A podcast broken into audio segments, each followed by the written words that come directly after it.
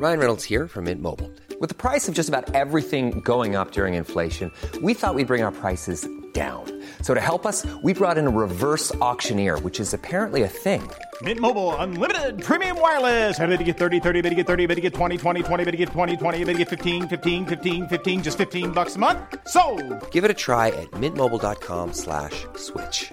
$45 upfront for three months plus taxes and fees. Promo for new customers for limited time. Unlimited more than 40 gigabytes per month. Slows. Full terms at mintmobile.com.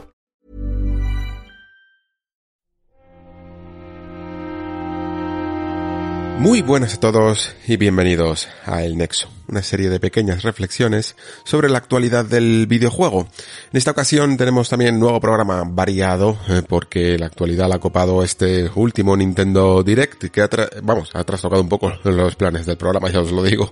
Y luego también, evidentemente, seguimos con una gran parrilla de juegos que nos está dejando este septiembre. A la aparición de esta Director's Cut de Death Stranding, que yo, por cierto, no he podido jugar y por ello he traído al compañero Carlos Gallego, que sí que le ha podido dar para hablar realmente si esta mm, versión Director's Cut mm, cambia la esencia de- del juego de Kojima, pues hablaremos de todo ello más adelante. Y luego también se le suman juegos como Kena Bridge of Spirits, que ya os anticipo que me ha sorprendido, la verdad, Eh, me esperaba quizá ya os transmití incluso mis dudas de estos juegos bonitos, ¿no? Que puedan llegar a ser a lo mejor demasiado sencillos. Y aunque al principio lo parece, pero yo creo que hay un poquito de, girito aquí, ¿vale? Por lo menos en, en mi opinión, creo que la cosa ha salido bastante bien. Y terminamos con una cuenta pendiente, que la verdad es que se iba a quedar más pendiente todavía, y que es este Life is Strange eh, True Colors. Lo que pasa es que, bueno, estuve hablando con Pere, la verdad, y, y él me transmitió buenas sensaciones con el título, así que al final me he animado y me he puesto con ello. Así que aquí os traigo las reflexiones, ya os digo, un poco tarde, pero como llegó el último, pues me lo tengo que trabajar un poco más, ¿no? Así que creo que el juego la verdad me ha hecho reflexionar bastante, eh, ya sabéis que a mí me tiran más los temas de narrativa y evidentemente Life is Strange es un juego muy narrativo. Y por lo tanto, mmm, vamos a seguir un poco pues expandiendo estos temas, en este caso alrededor de uno de los núcleos que, últimamente estoy explorando mucho, que es esto de trama versus personajes. Ya os comenté un poquito de Tales of Arise y creo que en Life is Strange incluso se puede llegar a ver mejor las diferencias de centrarse en una trama o de centrarse en, en los personajes y sobre todo también en cómo construir eh, personajes que puedan llegar a atraernos o cómo eso que nos ocurre a veces que decimos, eh, y no sabemos a lo mejor explicar muy bien por qué, cuando decimos que no conectamos del todo con X personaje, ¿no? Eh, voy a intentar dar al menos mi, teoría de por qué suceden este tipo de cosas. Y voy a utilizar Life is Strange, True Colors, para ello, aparte evidentemente pues de reflexionar también sobre el juego y sobre todo sus, eh, todas sus características, ¿no? Agradecer, como siempre, a todos evidentemente por escuchar, y en especial a los mecenas de El Nexo. Ya somos más de 60 en los que estamos en la comunidad y muchísimas gracias de verdad por el apoyo que me dais, que además intento recompensar con programas extra. Para los de categoría 3 ya tenéis publicados una serie de preguntas y respuestas y falta la segunda edición del mes o a lo mejor las eh, también la tercera, no sé si lo podré dividir en, en tres, dependiendo un poco de, de cuánto me, me, extienda. Ya sabéis que no, no me cuesta mucho hacerlo, con, con solo tres personas que preguntaron ya di para un programa de hora y media y todavía quedáis como unos cuantos más, la verdad. Así que no tengo ni idea de, cuántas ediciones van a ser de, de, este preguntas y respuestas. Y para los de nivel 2, también eh, estará, debería de estar ya publicado, aparte de ese acceso anticipado a Dune, al especial de la película de Villeneuve, hablando también un poquito del libro, todo con y sin spoilers. Tendréis también la historia de Arkane publicado y más adelante, aprovechando que el amigo Carlos Gallego se ha pasado y ha jugado cosas independientes e interesantes durante el mes de septiembre, pues nos va a hacer unas cuantas recomendaciones y lo publicaré pues probablemente ya para la próxima semana, no estoy seguro de cuándo. También tengo pendiente algún tema, ya lo sabéis, sobre el conservadurismo de algunos géneros, que lo mismo aparte del JRPG lo puedo llegar a extender a más y hacer una serie. Y aparte también tengo por ahí alguna idea eh, que se me ha ocurrido sobre, por ejemplo, jugando sobre todo a Life is Strange, que me parece que esto no lo termina de hacer del todo bien, sobre cómo em, trasladar bien la idea del paso del tiempo en los videojuegos. Sabéis que los juegos al final cuando nos meten en un mundo, pues si no tienen mucho cuidado con esto, en el caso de que evidentemente sea importante para ellos, ¿no? Puede dar la sensación de quedarse eternamente en el, en el presente, ¿no? Y hay muchos juegos que quieren dar la sensación de que han pasado años, incluso meses o incluso años, y, y, para ello pues hacen ciertas técnicas eh, a modo de elipsis o a modo de sencillamente progresión, ¿no? Temporal, que algunas funcionan bien y otros pues no funcionan tan, tan bien. Así que me gustaría explorar este tema porque me parece muy curioso. Ya sabéis que en general todas las cosas que tengan que ver con con el tiempo, con el útil, con, con la utilización y la manipulación del tiempo, me gustan mucho. Así que es probable que me haga un pequeño, un mini nexo eh, sobre el tema. Muy bien, pues estos son los contenidos del programa de hoy, también para los eh, Patreons. Y comenzamos.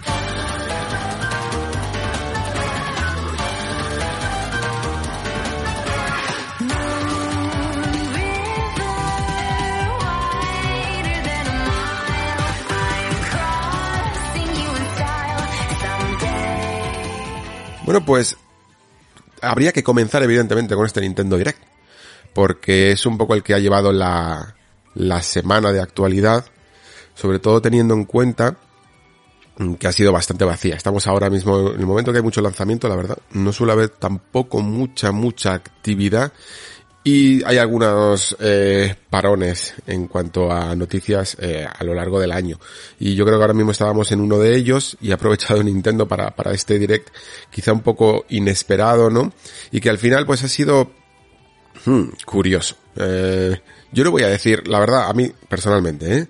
tampoco es que me haya entusiasmado tanto como, como a lo mejor a algunas otras personas, sobre todo porque además viene acompañado de ciertas inclinaciones que últimamente tiene la marca alrededor de, de algunas políticas, ¿no? Como todo esto que ha ocurrido con la suscripción, la Nintendo 64, y que pasaremos a hablar también de ello.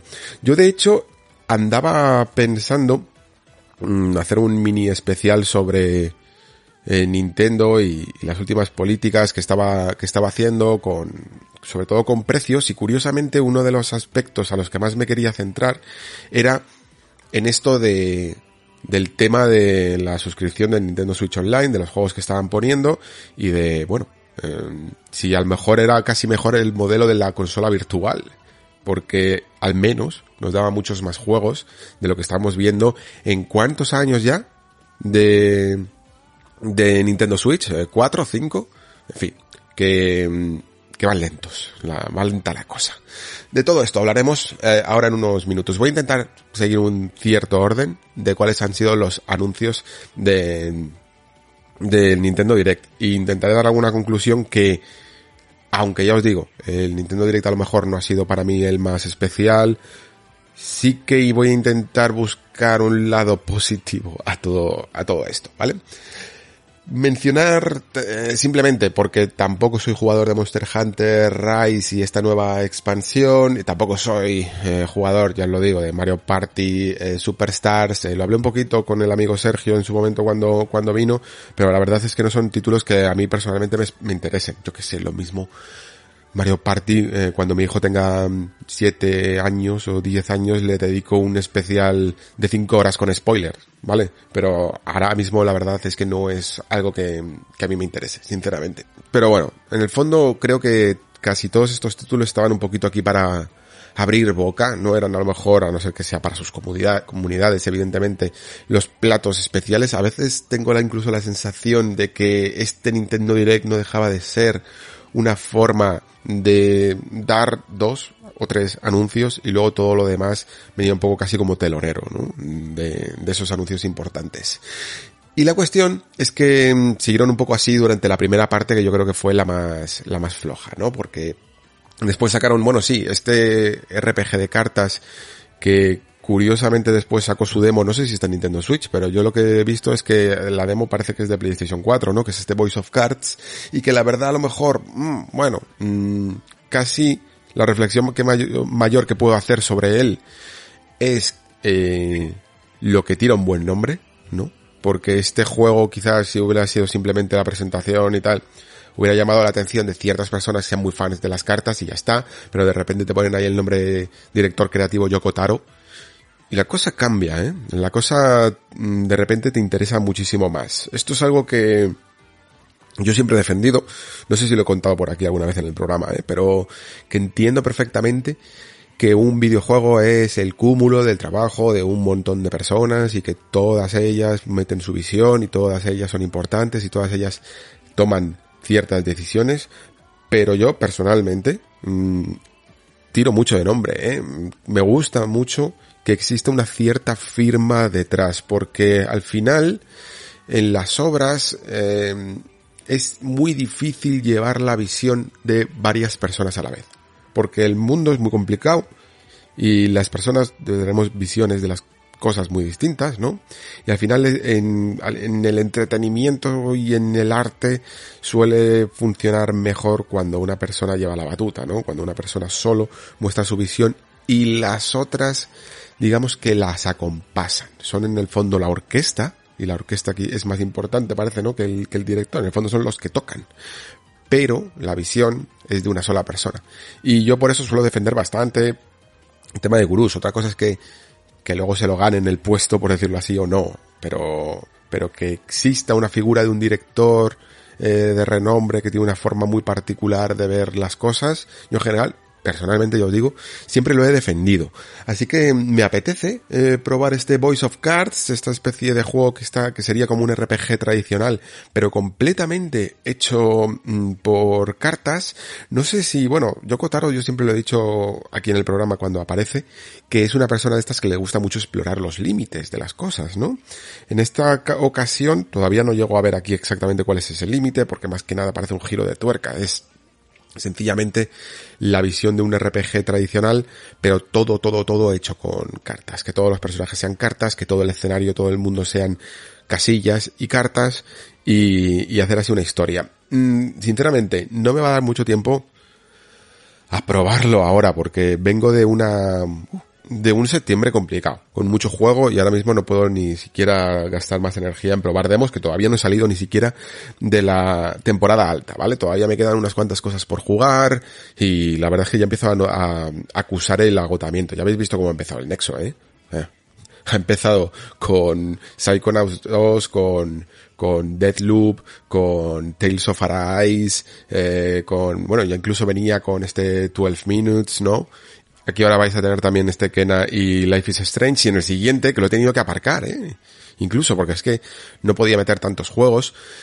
Em, también jugué a los Judgment y todavía quedan, como digo, algunos juegos que tengo por ahí. Así que estoy un poco atorado de, de, de jugar, sinceramente. Eh, hay demasiadas cosas. Así que, si alguno de vosotros que estáis escuchando esto lo probáis y decís que el juego está bien, que mola, que tiene realmente algo más allá de encanto, ¿no? Que tiene algo especial, algo incluso mmm, que justifique el nombre de Yokotaro, me iré interesando por él y cuando pueda pues lo probaré y si, si es posible pues lo traigo, lo traigo al nexo, ¿vale?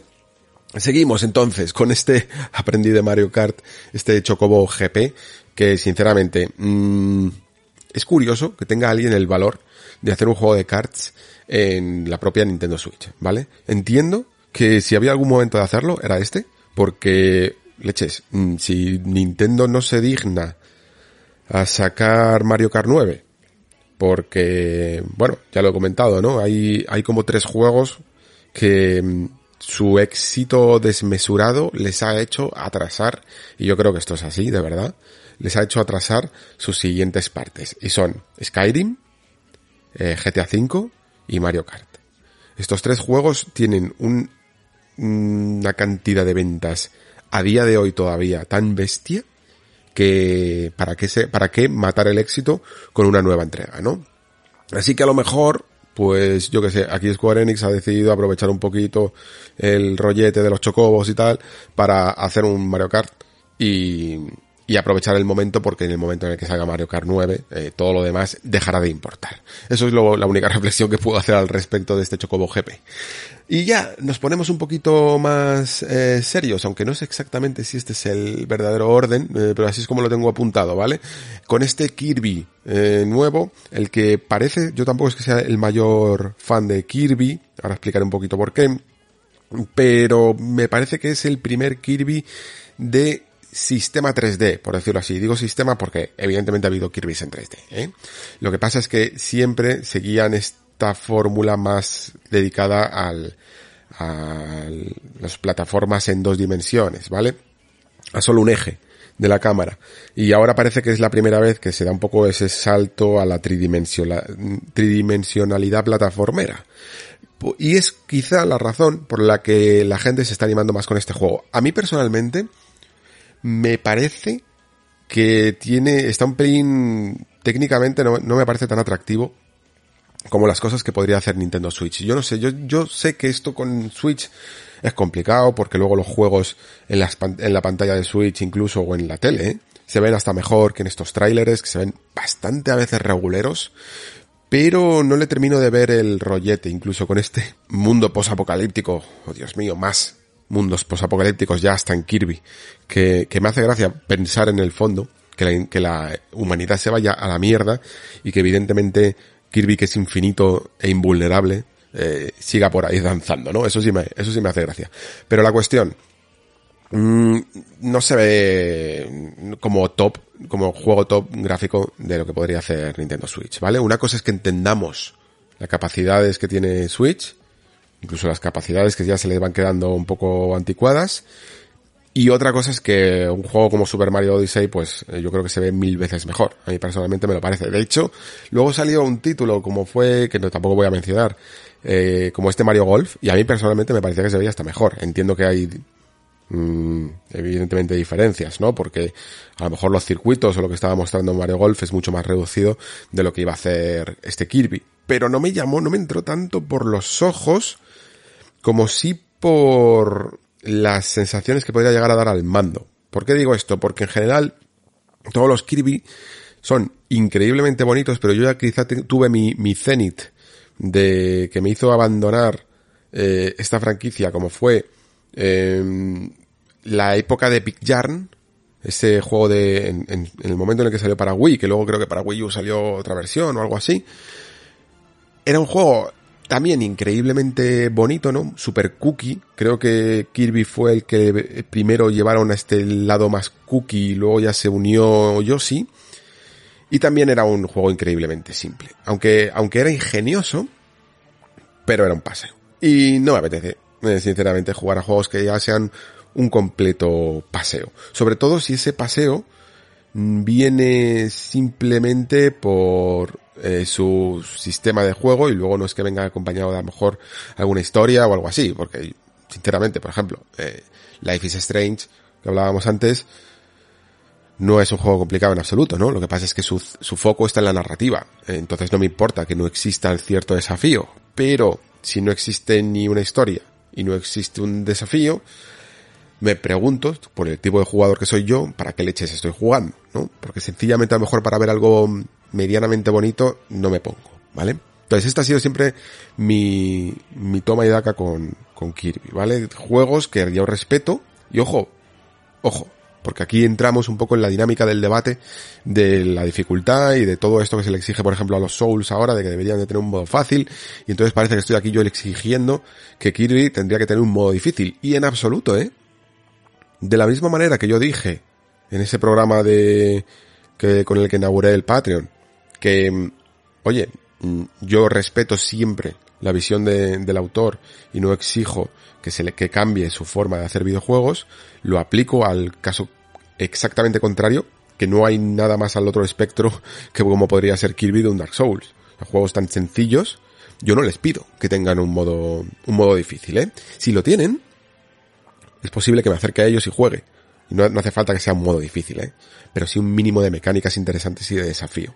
Eh, yo que sé, algo que sea, se parezca aunque sea simplemente a un, al propio Mario Odyssey o, o, algo así, ¿no? No tiene por qué ser la cosa más increíble, pero sí que me mantenga atento a lo que está pasando y enganchado, ¿no?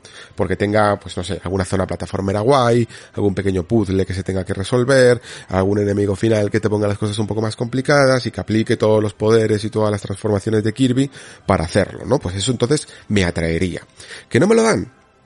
No tengo ningún problema. Eh, hay mil y un juegos que tengo para jugar y entiendo perfectamente que haya otras personas que no piensen como yo y que sencillamente eh, esto les atraiga muchísimo, muchísimo, muchísimo y para ellos está este juego y esta visión del videojuego.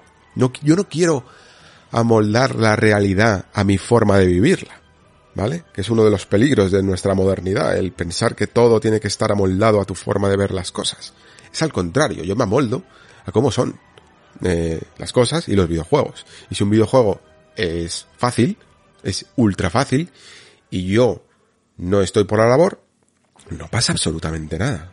Sigo teniendo mil y un juegos difíciles que, que, me, que me llaman la atención, o, difíciles, o yo que sé, o profundamente narrativos, o una mezcla de las dos cosas, porque por ejemplo, yo que sé, este Kena que de luego voy a hablar, ni es profundamente narrativo, ni es increíblemente difícil, pero como tiene un diseño inteligente y me ha gustado, mm, me lo he pasado como un, como un enano me parece también una solución perfectamente válida, que exista una cierta, un cierto equilibrio. Así que a lo mejor, aunque sea simplemente ese equilibrio, es lo que le pido a este Kirby. No me voy a emocionar de momento tanto, hasta que no salgan las primeras impresiones al menos.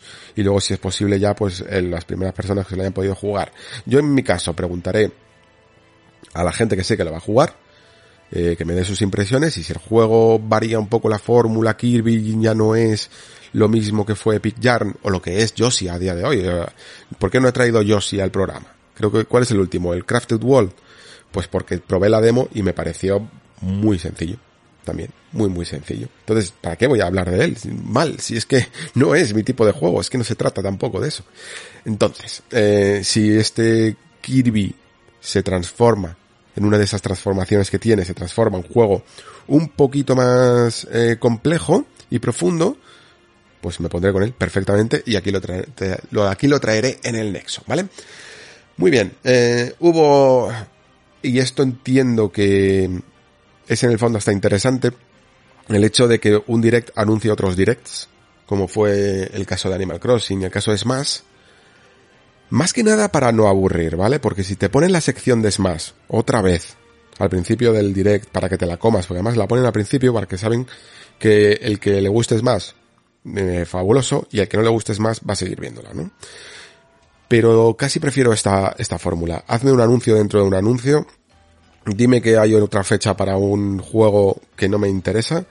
Y entonces eh, no me molestas tanto, ¿vale? Pero si te comes 5 o 10 minutos de, del direct con un anuncio mm, otra vez del Smash o del Animal Crossing, a mí ya me estás perdiendo, sinceramente. Así que estas comunidades que son tan férreas y que en el fondo merecen mucha atención y mucho dato sobre cómo son las actualizaciones de sus juegos, y esto, ojo, eh, lo puedo trasladar perfectamente fuera del universo Nintendo a, a cuando en su momento se anunciaba la enésima expansión de lo que sea, ¿eh? del Destiny o de lo, de, o de lo que sea, ¿vale? O, o del a, a, lo del Apex Legends o la nueva, el nuevo cambio del Fortnite o del GTA Online o de lo que sea, ¿vale?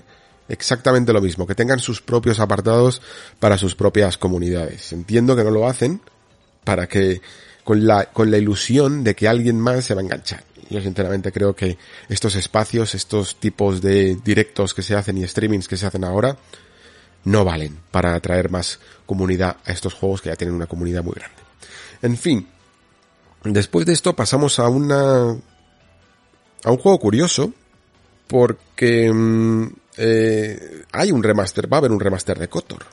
En el fondo yo creo que ya lo hay, porque la versión de Xbox, eh, cuando insertas el original o lo instalas, lo descargas en, en una nueva Xbox, no sé hasta cuál, ¿vale? Ahora mismo, no sé si solo es la X, si también es la S, si también es la One X, porque esto es un poco lioso con estas versiones de retrocompatibles, pero en general mmm, se auto, casi se autorremasteriza sola la, la versión con, con estos originals de Xbox, eh, porque vamos, de hecho yo tengo aquí el, el Kotor a mi lado, justo casi lo puedo tocar, y, y, cuando lo probé eh, se veía un poquito mejor, ¿vale? Se mejoraba un poquito la resolución y tal.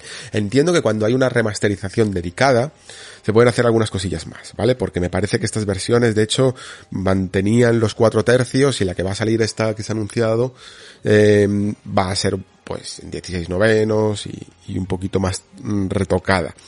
Lo curioso del asunto es que también la trabaja Aspir, que si me escuchasteis en el anterior programa del PlayStation Showcase, eh, ya comenté que son los, los que están dedicados a, al remake, ¿vale? A este remake que de momento es exclusivo también para PlayStation. Pero mm, supongo que han decidido, eh, aparte de que ya llevaban cierto bagaje con juegos de Star Wars y de remasterizaciones de juegos de Star Wars, supongo que han decidido que ya que se ponían, pues hacían la remasterización también del, del original, ¿no? Será un juego que se habrán pasado 20.000 millones de veces, que lo habrán, se habrán metido en las tripas para entender exactamente su programación, sus sistemas y todo, y ya que se meten, pues ya lo, lo remasterizan, ¿no? Eh, creo que es casi obvio el, hacerlo. Y bueno, eh, no sé exactamente si sale solo para Nintendo Switch o si va a haber alguna nueva versión también para otras plataformas, eso no lo tengo dominado. Pero sí que es cierto, y fijaos que estuve mirando vídeos incluso el otro día, pero en este tráiler por alguna razón me pareció aún más viejete que, que en los vídeos que he visto. También es que cuando se hacen ciertas remasterizaciones, mmm, le metes tanta nitidez, ¿no? Le metes tanta resolución moderna a un juego antiguo que algunas cosas lucen peor, ¿no? Y se veía pues el trabajo de algunos escenarios y de texturas ya muy muy anticuados. Aún así, la esencia de Kotor estoy seguro de que evidentemente se mantiene porque es una remasterización y por lo tanto yo creo que lo mejor que tiene ahora mismo ese juego que puede ser la historia si el que la quiera descubrir y tenga pensado no esperarse a, al remake, pues la va, a encontrar inalterada. De hecho, más inalterada de lo que va a ser el remake, que muy probablemente cambien ciertas partes, ¿eh? Ya os digo, tanto de por temas de continuidad de la licencia de Star Wars, que puedan o no puedan meter ciertas cosas, como algunos diálogos que decidan cambiar porque sí, porque los tiempos han cambiado, o lo que sea, se verá alterado casi seguro. Si queréis la, la experiencia original, pues tenéis este Kotor. Eh, ha sido muy gracioso ¿eh? el anuncio, porque parecía el remake de un remake que es evidentemente el, el juego original. En fin, eh, pasamos ahora a este título que a mí me llama la atención. Eh, esto fue un poco también la tónica del, del direct, ¿vale? Eh, recordar que hay juegos que están mmm, de inminente lanzamiento casi, bueno, de inminente o que al menos van a salir dentro de poco. Este Project Triangle Strategy, ahora que por cierto, yo esto no sé si se había anunciado ya, o simplemente se ha quedado así, pero se ha quedado con el nombre oficial de Triangle Strategy. Sencillamente le han quitado el project y se ha quedado así, como Triangle Strategy. Eh, a mí me gustaba llamarlo Proyecto Triangulito.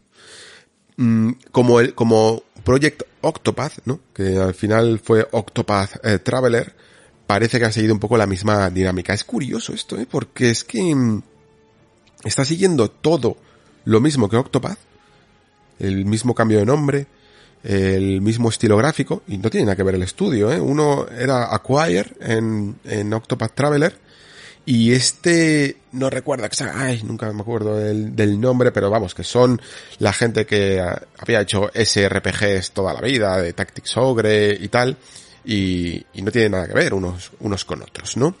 De este juego espero bastante, sale eh, el 4 de marzo, no es mala fecha, aunque hay por ahí algunos pesos pesados por ahí alrededor rondando, pero se va a quedar un primer, una primera mitad del año muy tremenda, ¿eh? sobre todo para los que nos guste variar.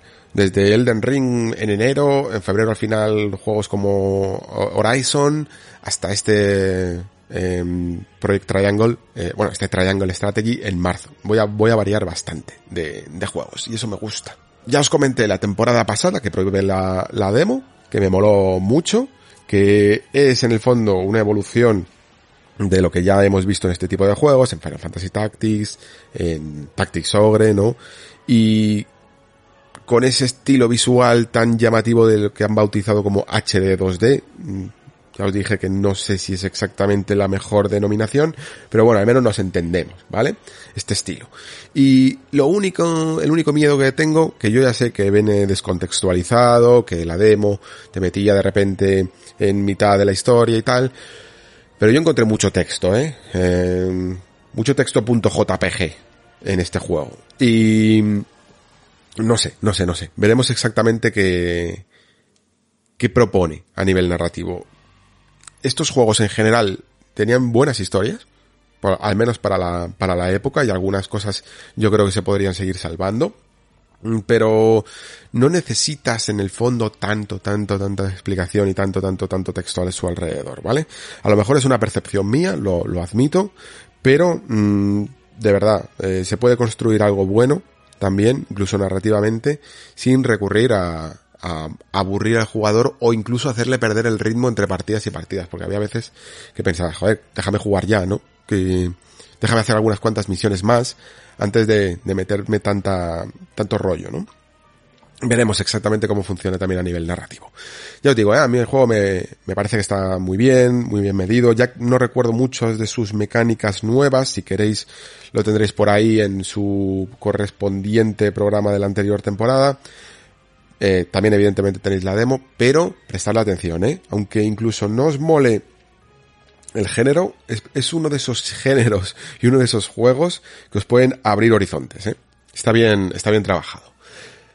Como decía antes, ¿no? Eh, si bien eh, había que recordar que este juego estaba por ahí en el calendario, pues todavía más hay que recordar que dentro de nada ya sale Metroid Dread. Mm, a ver, a mí me sobra un poquito ya también otro anuncio porque uf, es que si yo estoy convencido de que ya hay gente jugando a este juego para analizar o para para sí, que, que, que, vamos, que cuando publique yo esto, esperaos que no hayan salido ya casi los análisis, ¿vale? Que es que el juego sale ya. Entonces es sencillamente prácticamente el tráiler de, de, lanzamiento, que entiendo que, que tiene que existir, pero no lo sé. No es a lo mejor tipo de producto que espero yo para un eh, streaming de novedades. Entiendo que como novedades entra desde lo que ocurre la próxima semana lo que ocurre el año que viene, pero yo espero más cosas un poco nuevas, ¿no? Aunque sea sencillamente como lo que he contado antes del Triangle Strategy, decirte la fecha, concretar. Pero no hace falta que concretes algo que ya se sabe todo, ¿no? Se sabe como hay un montón de horas de juego en YouTube, está la, está la fecha ya confirmada, el juego sale ya, no sé qué más hacía, había falta, hacía falta contar de este Metroid Dread. Dijeron algo de la página web donde podías intentar expandir el lore. La verdad es que los Metroid, aunque tienen su universo y está bien construido, quizás sobre todo más los Prime, en el fondo los juegos 2D son títulos muy sencillos que apenas tienen historia, ¿vale? Y de hecho el propio tráiler creo que lo demostraba, porque quizá por una traducción algo, no sé, eh, inadecuada dejaba entrever lo que es en el fondo las historias de Metroid. Y a mí, ojo, adoro Metroid, ¿eh? Y, y, sé que se puede profundizar un poco más, pero cuando tú te pones a jugar, el cómputo global de lo que pueden ser cinemáticas, cinemáticas entre comillas, ¿eh? en momentos narrativos, es 10 minutos. Y a lo mejor es hasta menos, ¿vale? Porque es que lo que tiene, es, son juegos muy clásicos, es de estos clásicos de los 90 los que tenían una secuencia introductoria y una secuencia final y, y prácticamente deja de contar, ¿no? Entonces decían en el tráiler como una, un, una voz robótica o de una nave o algo así que le decía a Samus, tu misión es sobrevivir sin más. Así, así lo tradujeron. La, en el inglés original, por decirlo así, aunque el juego es español, curiosamente, en el inglés original decían, eh, to put it simply, eh, to survive, ¿no? Como diciendo, por ponerlos, por decirlo simplemente, sobrevivir. Pero me ha hecho mucha gracia el sin más. El, oye, mira, no te compliques, que aunque aquí haya una cierta historia detrás, esto es un Metroidvania, bueno, esto es un Metroid, mejor dicho, un Metroidvania es un Metroid, y, lo único que, vienes aquí es a jugar, con una especie de atmósfera de fondo que siempre ha tenido muy atractiva Metroid, pero tu misión es sobrevivir sin más, ¿vale? Y, y sinceramente, de verdad, no espero, no espero mucho más de este Metroid, lo, lo traeré por aquí porque a mí Metroid me gusta bastante, me gustan los 2D, me gustan los 3D, y, este Dread, yo de hecho tengo bastantes expectativas con él. Es otro de esos juegos, como decía antes con Kirby, que los ves en un vídeo y entre la compresión, eh, la, la pantalla completa y tal, se ven un poco, un poco rarunos, pero luego suelen funcionar bastante bien cuando los ves en escala nativa, tanto en la consola como incluso en la tele. Pero yo probablemente lo jugaré más en la consola. Creo que incluso le ayudará una pulgada menor, ¿vale? Las seis y pico pulgadas de Nintendo Switch, le ayudarán más que las 46 de la tele que tengas en tu casa, o las 55, le ayudarán. En fin, hablaremos más de Metroid, no me voy a centrar en algo que es una obviedad, que es un tráiler de lanzamiento, ¿vale? Y llegamos a lo que comentaba antes, a lo que anticipaba antes, a este nuevo modelo que abrirá el debate de lo que va a ocurrir en el futuro también, os lo digo, ¿eh? sobre el Nintendo Switch Online. Para mí Nintendo Switch Online siempre fue una idea complicada. Y yo prácticamente no he estado casi nunca suscrito, salvo la, la, típica prueba que hay o alguna oferta que han hecho para probarlo y tal. Nunca he estado muy a favor de este modelo de Nintendo, que no dejaba de ser en plan, bueno, mira, tenemos que hacer un poquito eh, lo que están haciendo los demás, cobrar por el online. Oh, esto es así, de verdad. O sea, es, cobrar por el online porque los demás eh, lo han hecho y se han ido de rositas. Pero como somos Nintendo y no podemos a lo mejor hacer lo que están haciendo otros con estos modelos mixtos de regalar juegos, porque somos Nintendo y nosotros no regalamos nada, ¿qué podemos hacer? Y entonces eh, llegaron a la conclusión de aunar eh, el servicio con el otro servicio que tenían desde tiempos de Wii, que era la consola virtual. La consola virtual era una buena idea si se hubiera hecho bien. El problema es que se hizo fatal. El problema es que se hizo una consola virtual desvirtuada. Mira, me ha salido aquí mmm, líricamente bien. Eh, ¿Cuál fue el problema? Que los juegos no se... Había, había dos problemas para mi gusto. El primero, que tú no podías llevar tu consola virtual contigo a la siguiente plataforma. Muchas veces de maneras más o menos justificadas. Yo creo que en el paso de Wii a Wii U, completamente injustificado. Y en el paso de Wii U a Switch, podemos intentar ent entender que se haga cierta tabula rasa por el cambio de formatos, por el cambio de interfaz y cosillas así, pero eh, un poco jugarreta tener que volver a comprarte los juegos de nuevo, ¿vale? ¿Qué más problemas tenía? Quizá el precio también a veces era un tanto descabellado y luego también que se olvidaban de muchos juegos, ¿vale? De hecho, creo que la época más esplendorosa, de hecho, fue la de Wii. La de Wii fue cuando más juegos salieron de, de consola virtual. Yo en ese momento estaba, eh, algunos lo sabréis, trabajando en la revista esta de, de Gamer, especial de, de Nintendo, y, y leches. Recuerdo mil tablas que hacíamos de juegos que se eh, incorporaban al catálogo de la consola virtual al mes, de todas las plataformas, desde las propias de Nintendo hasta Mega Drive, eh, TurboGrafx incluso, ¿no? Eh, y, ya, y ya en su momento Nintendo 64. Salía un porrón, un porrón de juegos. Y luego, cuando esto se llevó a Nintendo 3DS y se llevó a Wii U, los juegos salían a cuentagotas. O sea, podéis todavía ver los catálogos y, no son muchos, ¿eh? Y si los comparáis con lo que salía en, en Wii, que no salió todo, era, era una, era una lástima. Y este formato, esta, esta forma de vender los juegos, a lo mejor no es la mejor para tener todos, ¿no? Para disfrutar de todos, pero al menos eran tuyos y al menos eh, salía bastante variedad. Lo que ha hecho Nintendo Switch Online durante los cuatro años y medio de vida del servicio es lamentable. Es lamentable. Es em haber empezado con, bueno, algunos juegos más característicos de la consola, más llamativos, y luego, durante meses, años casi diría, meter y muchísima, muchísima broza. Y perdón por que parezca que falto de respeto a ciertos juegos, pero no eran de la más alta calidad. Y creo que al menos, como mínimo, deberías de haber metido todos los juegos buenos, los juegos más icónicos y pilares de cada una de las plataformas que estabas cubriendo, y después pasar a, si queremos decirlo así, la segunda línea, y luego ya si quieres vas metiendo un montón de cosas de rarezas que salían en el catálogo. Pero lo que han hecho es al final hacer poco y mal sinceramente. ¿Y por qué hacían poco y mal? Que es lo que yo estaba empezando a sospechar ya. Y es porque no querían dar nada. No, no querían regalar ni un centímetro de distancia. al jugador. No querían darle que por el servicio que estaban pagando, para lo que ellos consideraban que estaban cobrando, ¿no? En el fondo 4 euros podríamos decir al mes o 20 al año, que ya tenías suficiente, ¿no? Que en el fondo ya estabas pagando, eh, estabas pagando 4 euros por el online y, y, imaginemos, por ejemplo, que Nintendo considera que 3 de esos 4 euros son del online y que por un euro no te iban a dar nada. prácticamente nada. Y, como, sinceramente, podían haber hecho las dos cosas. Podían haber hecho una app de Nintendo Switch Online con ciertos juegos y luego aparte hacer una tienda nueva de consola virtual.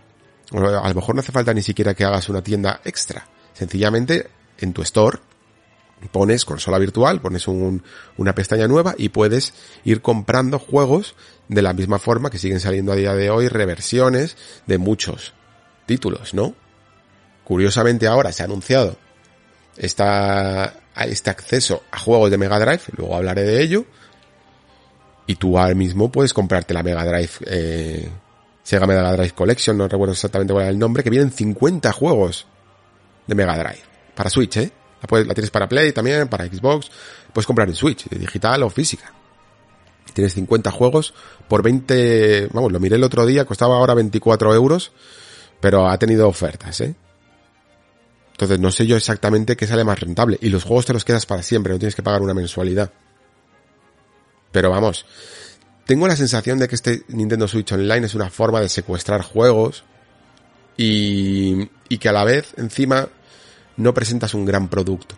Porque podemos hacer ciertas analogías, ¿no?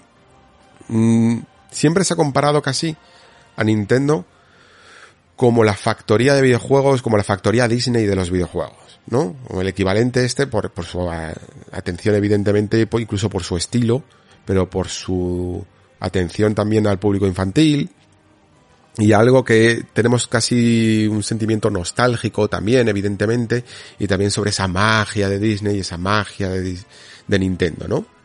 Y fijaos que Disney, con esto del Disney Plus, que ha sacado su servicio de suscripción, no es que haya sido la más eh, generosa, ¿no? Porque intentó hacer todo el tema este que, bueno, no sé si sigue haciéndolo, porque creo que también sacaron otras pelis, pero la más sonada probablemente fuera de Mulan, en la que te cobraban aparte del servicio de suscripción, que ya eran tus 7 euros, eh, te cobraban 23 para ver la, la película, ¿no? Con lo cual, pues si querías ver Mulan de estreno, te costaba 30 pavos ese mes. Los 7 de la suscripción o los 8, más los 22, 23 de la, de la película, ¿vale? Por redondear. Pero, pero, la esencia de la suscripción de Disney era poder tener acceso a todos los, a todo el pasado de la compañía, ¿no? Y en ese pasado entran desde películas como eh, no sé, más nuevas, como yo que sé, puede ser algunas de estas de tipo Frozen y tal, hasta legendarias como La Bella Durmiente o La Sirenita, ¿no? Pero imaginaros que Disney dijera, no, no, no, es que mira, vale, eh, te voy a dar La Bella Durmiente, ¿vale? Pero, y luego este montón de paquete de Disney antiguo que a veces que a lo mejor ni conoces, de películas raras. Pero si quieres ver La Sirenita, tienes que pagar 3 euros más. En los 7 tienes que pagar 3 euros más por ver la sirenita. Pues hombre, no sé qué tal sentaría incluso a los mayores fans de la, de la compañía, ¿no? O, o, incluso lo podemos llevar a otro terreno, ¿no? Ahora Disney ya no es Disney solo, sino que es también eh, todo el universo Lucasfilm y, y Star Wars y Marvel. Pues imaginaros que el servicio de suscripción te lo cambiaran para que solo fuera Disney y luego 3 euros por Star Wars y 3 euros por Marvel. Podrían hacerlo perfectamente, ¿no? En el fondo, podrían hacer lo que les diera la gana. Pues a mí esto es un poco lo que me parece con, con Nintendo.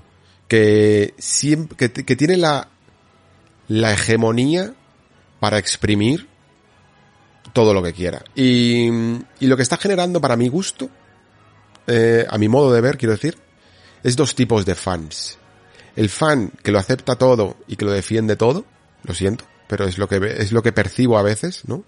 Que, que, defiende a veces cosas que me parecen ya indefendibles y luego un fan al que le empieza a generar un cierto picor en una zona y que, y que no deja de rascarse porque no deja de picar. Mm, cada vez más y cada vez más. Porque son, se va acumulando una tras otra, tras otra, tras otra. Y a mí creo que es el punto en el que me encuentro.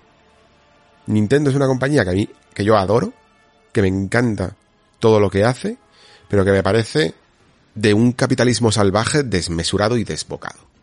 Con, aprovechando algo tan bonito como los grandes juegos que hacen, los grandes juegos que hicieron, y esa magia de la que hablamos, ¿no? Y esa nostalgia también, eh, que no es solo para hacer cajas, y yo evidentemente entiendo que los quieran vender, pero que los vendan bien. Yo los quiero comprar bien y no mal, ¿vale? A mí pagar más por juegos que encima no tengo y que además he, pagado ya y he comprado 20.000 veces y que encima, encima, eh, vamos a tener que volver a la etapa de, de, bueno, como le llamaban, ¿no? De paletos, de, de las versiones PAL de 50 hercios para estos juegos que los, a veces incluso los destrozan. Yo sinceramente lo siento, pero, pero no paso. Y entiendo que como, que como yo, mucha gente no pasará, pero el problema ya no es pasar de, de estos servicios. El problema es que no avanzamos. Es que no avanzamos. Es que cada vez que hacen una cosa de estas, un tropiezo de estos, para mí tengo la sensación de que es otra generación perdida en cuanto al legado de Nintendo. ¿Tan difícil es ir con todo? ¿Tan difícil es decir, venga, vamos a hacer una consola virtual y puedes comprar todos nuestros juegos? Toma, aquí los tienes, todos, todos, cómprate el que quieras. A, 3, a 5, a 7, a 10, a 15, a 20, todo el legado. Desde Wii U hasta mm, eh, NES, pasando por las portátiles, toma todos y esta es la consola definitiva de Nintendo. Cada uno tiene un precio porque somos así y, hasta lo puedo llegar a entender y cómprate y hazte la, la versión definitiva del legado Nintendo. Haz eso o si quieres hacerlo con un servicio de suscripción en el que los juegos no son nunca tuyos, que también lo entiendo, perfecto. Ponlo a 10 pavos, si quieres. Ponlo a 10 pavos al mes, pero dame todo el catálogo. Dame todo el catálogo. Y estoy seguro de que funcionaría mucho mejor, evidentemente. Pero cuando estás intentando afinar tanto el tiro para considerar lo que tú crees que es el valor de cada juego y de que tus juegos tienen muchísimo, muchísimo valor, me parece que te estás pegando un tiro en el pie. Sinceramente, yo entiendo que hay que respetar el valor de algunos juegos. Y por ejemplo, hace un tiempo salió un título que se llamaba Monster Boy, seguro que lo conocéis, ¿no? Eh, no no, no hace tanto. Eh, Monster Boy, no me acuerdo cuál era el subtítulo. Este que se veía también muy, muy bonito, que era una especie, no sé si era un poco Metroidvania, eh, tipo cartoon, 2D. Y, y también hubo otro juego que yo tengo por aquí que se llama Darius Burst eh, Chronicle Saviors, es un subtema de la franquicia Darius. Son juegos que podríamos incluso denominar menores, ¿no? Porque no son a lo mejor el mayor atractivo, y sus estudios decidieron que no, que por ser no de primer nivel triple A, ni siquiera de los indies más reconocidos, eh, no tenían por qué tirar su precio, ¿no? Igual que The Witness. Y los iban a poner a 40, 50 euros. Y las ofertas iban a ser muy limitadas. Y no a los dos meses tirar el precio a la mitad. Y me parece completamente respetable porque es un juego nuevo que, que tiene su trabajo y que ellos consideran el valor de ese producto pero el valor proporcionalmente a cualquier otro ejemplo de la industria, proporcionalmente el valor que le da Nintendo a sus juegos es absolutamente desmesurado y al final lo que hace es que las barreras de entradas a nuevos jugadores que se acerquen a estos títulos del pasado sean tan altas a veces que o bien tiran de piratería directamente para, para hacerlo o el día de mañana al igual que las generaciones de Disney se van perpetuando en el tiempo por accesibilidad a sus productos, las generaciones futuras de Nintendo no conozcan el pasado de Nintendo. Porque sea eh, radicalmente caro acercarse a ellas, ¿no? Y esto es terrible. Porque estos juegos merecen ser jugados por las generaciones venideras. Y merecen ser accesibles y merecen eh, ser fácil acercarte a ellas ser algo agradable acercarte a ellas, ¿no? Incluso ya no solo desde la perspectiva de los niños, sino desde la perspectiva de los padres, que no sean a lo mejor padres como nosotros, mega hardcores, y que cuando vean que, que no pueden darle a sus hijos ciertos juegos del pasado eh, porque son caros, directamente los descarten y, y, les pongan otros, porque son más baratos, ¿no? Pues esto puede ser, esto puede, esto puede ocurrir. En fin, eh, sé que me iba a alargar con, con todo el tema de Switch Online, pero de verdad que no termino de ver veo otra generación perdida, de verdad. Y sobre todo veo mmm, que no hay una buena continuidad. Al menos sí que es cierto que con todo el tema de, de la tarifa plana esta o de, bueno, de, de jugar a juegos que no posees, no tienes al menos esa sensación que teníamos antes los que compramos varios juegos de la consola virtual de que los pierdes por el camino y que los tienes que volver a recomprar, ¿no? Sencillamente estás pagando una mensualidad. Pero yo personalmente, hasta que esa mensualidad no tenga sentido, prefiero no participar en ello porque sienta muy mal precedente. Sienta muy mal precedente de hacia dónde van las cosas y luego qué ocurrirá en el futuro, porque estamos en Nintendo 64. Estamos en una generación en la que todavía hay muchas venideras, ¿no? Imaginemos, no se sabe el precio de todo esto, ¿vale? Pero imaginemos que sencillamente son 3 euros más al, al mes, incluso 2, da igual. Pero imaginemos 3. Eh, ¿Qué ocurrirá cuando salga Game Boy y cuando salga Game Boy Advance y cuando salga Nintendo DS y cuando salga GameCube y cuando salga Wii va a ir subiendo paulatinamente el precio del servicio de verdad porque además es que proporcionalmente te saldría a un nivel que no tiene sentido ¿no? que no tiene sentido de seguir subiendo el precio porque vas a cobrar más que cualquier suscripción que exista en el mercado, ¿no? Al nivel al que valoras tus juegos. Porque si estás ya añadiendo un, sobreprecio a Nintendo 64 y Mega Drive, ¿a cuánto se puede llegar a ir esto, no? No lo sé. En fin. Esperemos que Nintendo recule. Yo quiero creer que mm, al menos, no lo van a hacer en precio, evidentemente, ni con estos pluses, pero al menos eh, si esta suscripción extra mmm, poco a poco va añadiendo juegos de otras plataformas sin subir el precio, al menos mínimamente se regulará un poco solo.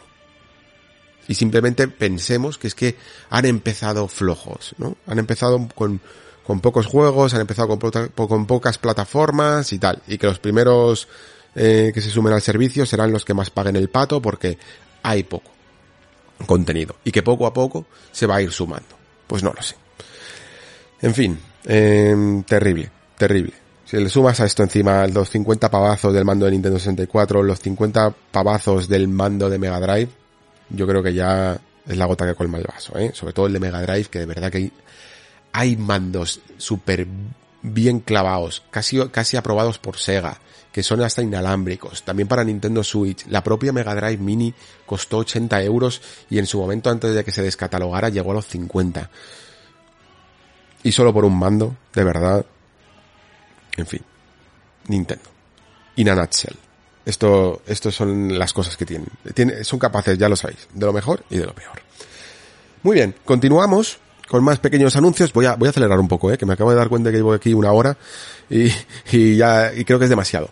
Eh, Castlevania Advance era rumoreado, molan bastante estos Castlevania que salieron en, en Game Boy Advance, quizá no es la mejor generación de Castlevania, pero aún así es muy muy buena, ¿vale? Tenéis eh, desde el Circle of the Moon, que quizá a lo mejor es el más flojito, pero está bien, eh, Harmony of Dissonance, que tiene sus detractores y sus amantes, aunque creo que a lo mejor más detractores, pero bueno, no es malo, tampoco se puede considerar mal juego, y sobre todo la joya de la corona aquí, que es Aria, ¿eh? Aria of Sorrow es uno de los mejores Castlevania que podéis echaros a la cara. Aunque sea solo por este, yo creo que ya casi merecería la pena y los demás echarles un vistazo. Y luego regalan Vampire's Kiss o o lo que sería el Akumayu X Drácula, Drácula X, de la versión de Super Nintendo de Rondo Blood. Eh, creo que si podéis jugar a Rondo Blood es mucho mejor, pero mmm, este juego tiene algunos cuantos cambios y hay gente que, lo tiene en buena, en buena consideración. Yo este no me lo he pasado, la verdad, solo lo he probado, he visto algunos cambios, pero eh, vi que me gustaba más Rondo of Blood, ¿vale?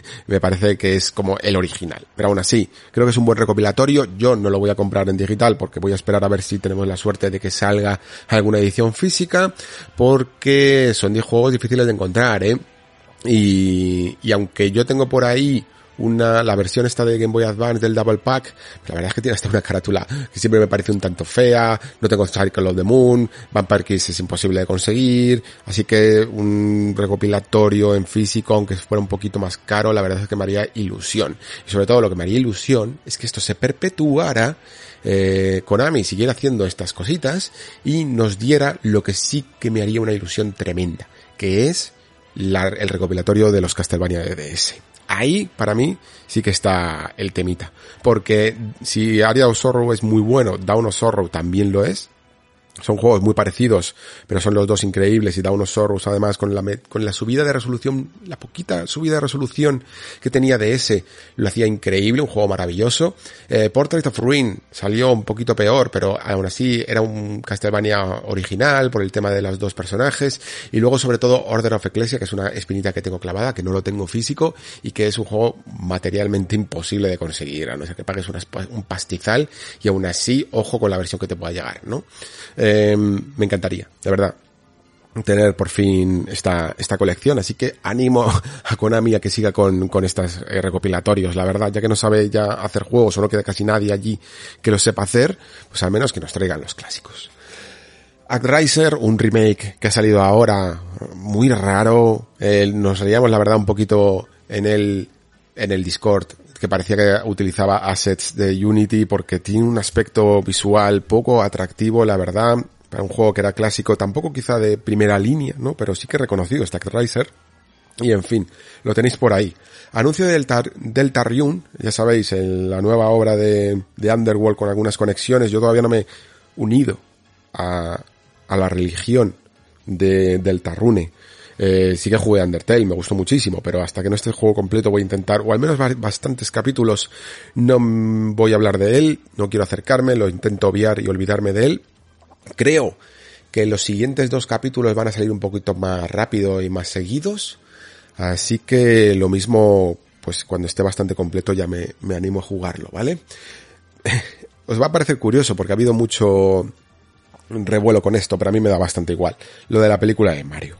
Eh, entiendo perfectamente que es muy raro que se haya optado por mm, actores hollywoodienses para una película de Nintendo y que incluso se haya dejado un poco de lado, aunque parece que va a aparecer, a la voz de Charles Martinet. Pero, sinceramente, yo os digo, de verdad, a mí no, me interesa mucho, no, no la voy a ver, ni siquiera, ¿vale?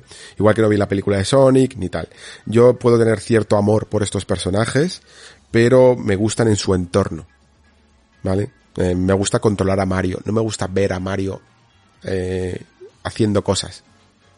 Casi ni presto atención a las cinemáticas de Mario, ¿eh? Las veo así mientras que está pasando, mientras que estoy pensando en el nivel que he jugado, cómo me ha gustado y tal, qué cosas aportaba. Utilizo esos momentos para eso. Pero a mí lo que me gusta de Mario es controlarlo. Todo lo demás me da igual. Y no necesito ir al 100% con todos sus productos, ¿vale? No, no soy ese tipo de jugador. Me gustan las cosas en su, en su nombre. Igual, me pasa igual con todo, ¿eh? no, no solo con Mario. Me pasa con cualquier otro juego, me pasa con cualquier película, en el momento en que lo sacan de su atmósfera, a no ser que tenga algo que realmente le, le dé una cierta profundidad o un cierto valor, ¿no? Por ejemplo, cuando yo no leí las novelas de The Witcher, me gustaron mucho. Después salió un juego, le sacan de su entorno, pero en el fondo sigue dentro del ámbito narrativo, ¿no? Eh, esto no creo que sea exactamente igual. Por lo tanto, no me interesa mucho y de verdad, Sé que podría aquí hacer sangre por todos lados, se está haciendo, la he visto por Twitter, pero no es mi cup of tea, como dicen los ingleses. Eh, Splatoon 3 tampoco es mi cup of tea. Em, no tengo ni idea de este mundo, lamento mucho no poder informaros bien de ello eh, y, por lo tanto lo respeto, pero mm, no tengo nada que decir. Soy Akatsuya, que es muy, es muy Akatsuya, en el Discord hizo una encuesta malintencionada, pero divertida, que decía que si, que quiénes eran capaces, si sí o no eres capaz de, de identificar eh, los Splatoons, ¿no? Por las imágenes, ¿no? Si, si este es Splatoon 3 o es Splatoon 2 o es Splatoon 1. Y a mí la verdad es que lamentablemente me encuentro un poco ahí. Me cuesta entender realmente este, esta franquicia, me cuesta diferenciar uno de otro, no sé exactamente cuáles son las cosas que aportan, pero por la sencilla razón de que soy un ignorante, de, que no me he metido con ella, ¿no? El que sepa, pues es igual que, a mí me pasa igual con el FIFA, quiero decir. O sea, no, no me, no te sé decir ni los cambios, ni, y me pones tres FIFAs, los tres últimos, y no te sé decir cuál es uno y cuál es otro. Es así, son, son simplemente juegos que no me llaman mucho la atención. Sí que dije, y lamentablemente pues por falta de tiempo no me he puesto que a lo mejor el modo campaña me podría llegar a gustar más, el del Splatoon 2 creo que había salido bastante bien, pero ojo, no significa que no sea una franquicia muy importante de Nintendo y que está vendiendo a expuertas, quizá a lo mejor han ido un poco apresurados, porque sacar tres juegos de Splatoon en tan poco tiempo es algo curioso eh, y no frecuente en el universo Nintendo, pero ahí lo tenéis. Mm, ya, ya me perdonaréis que no puedo saber de todo, evidentemente, ni me puede gustar todo.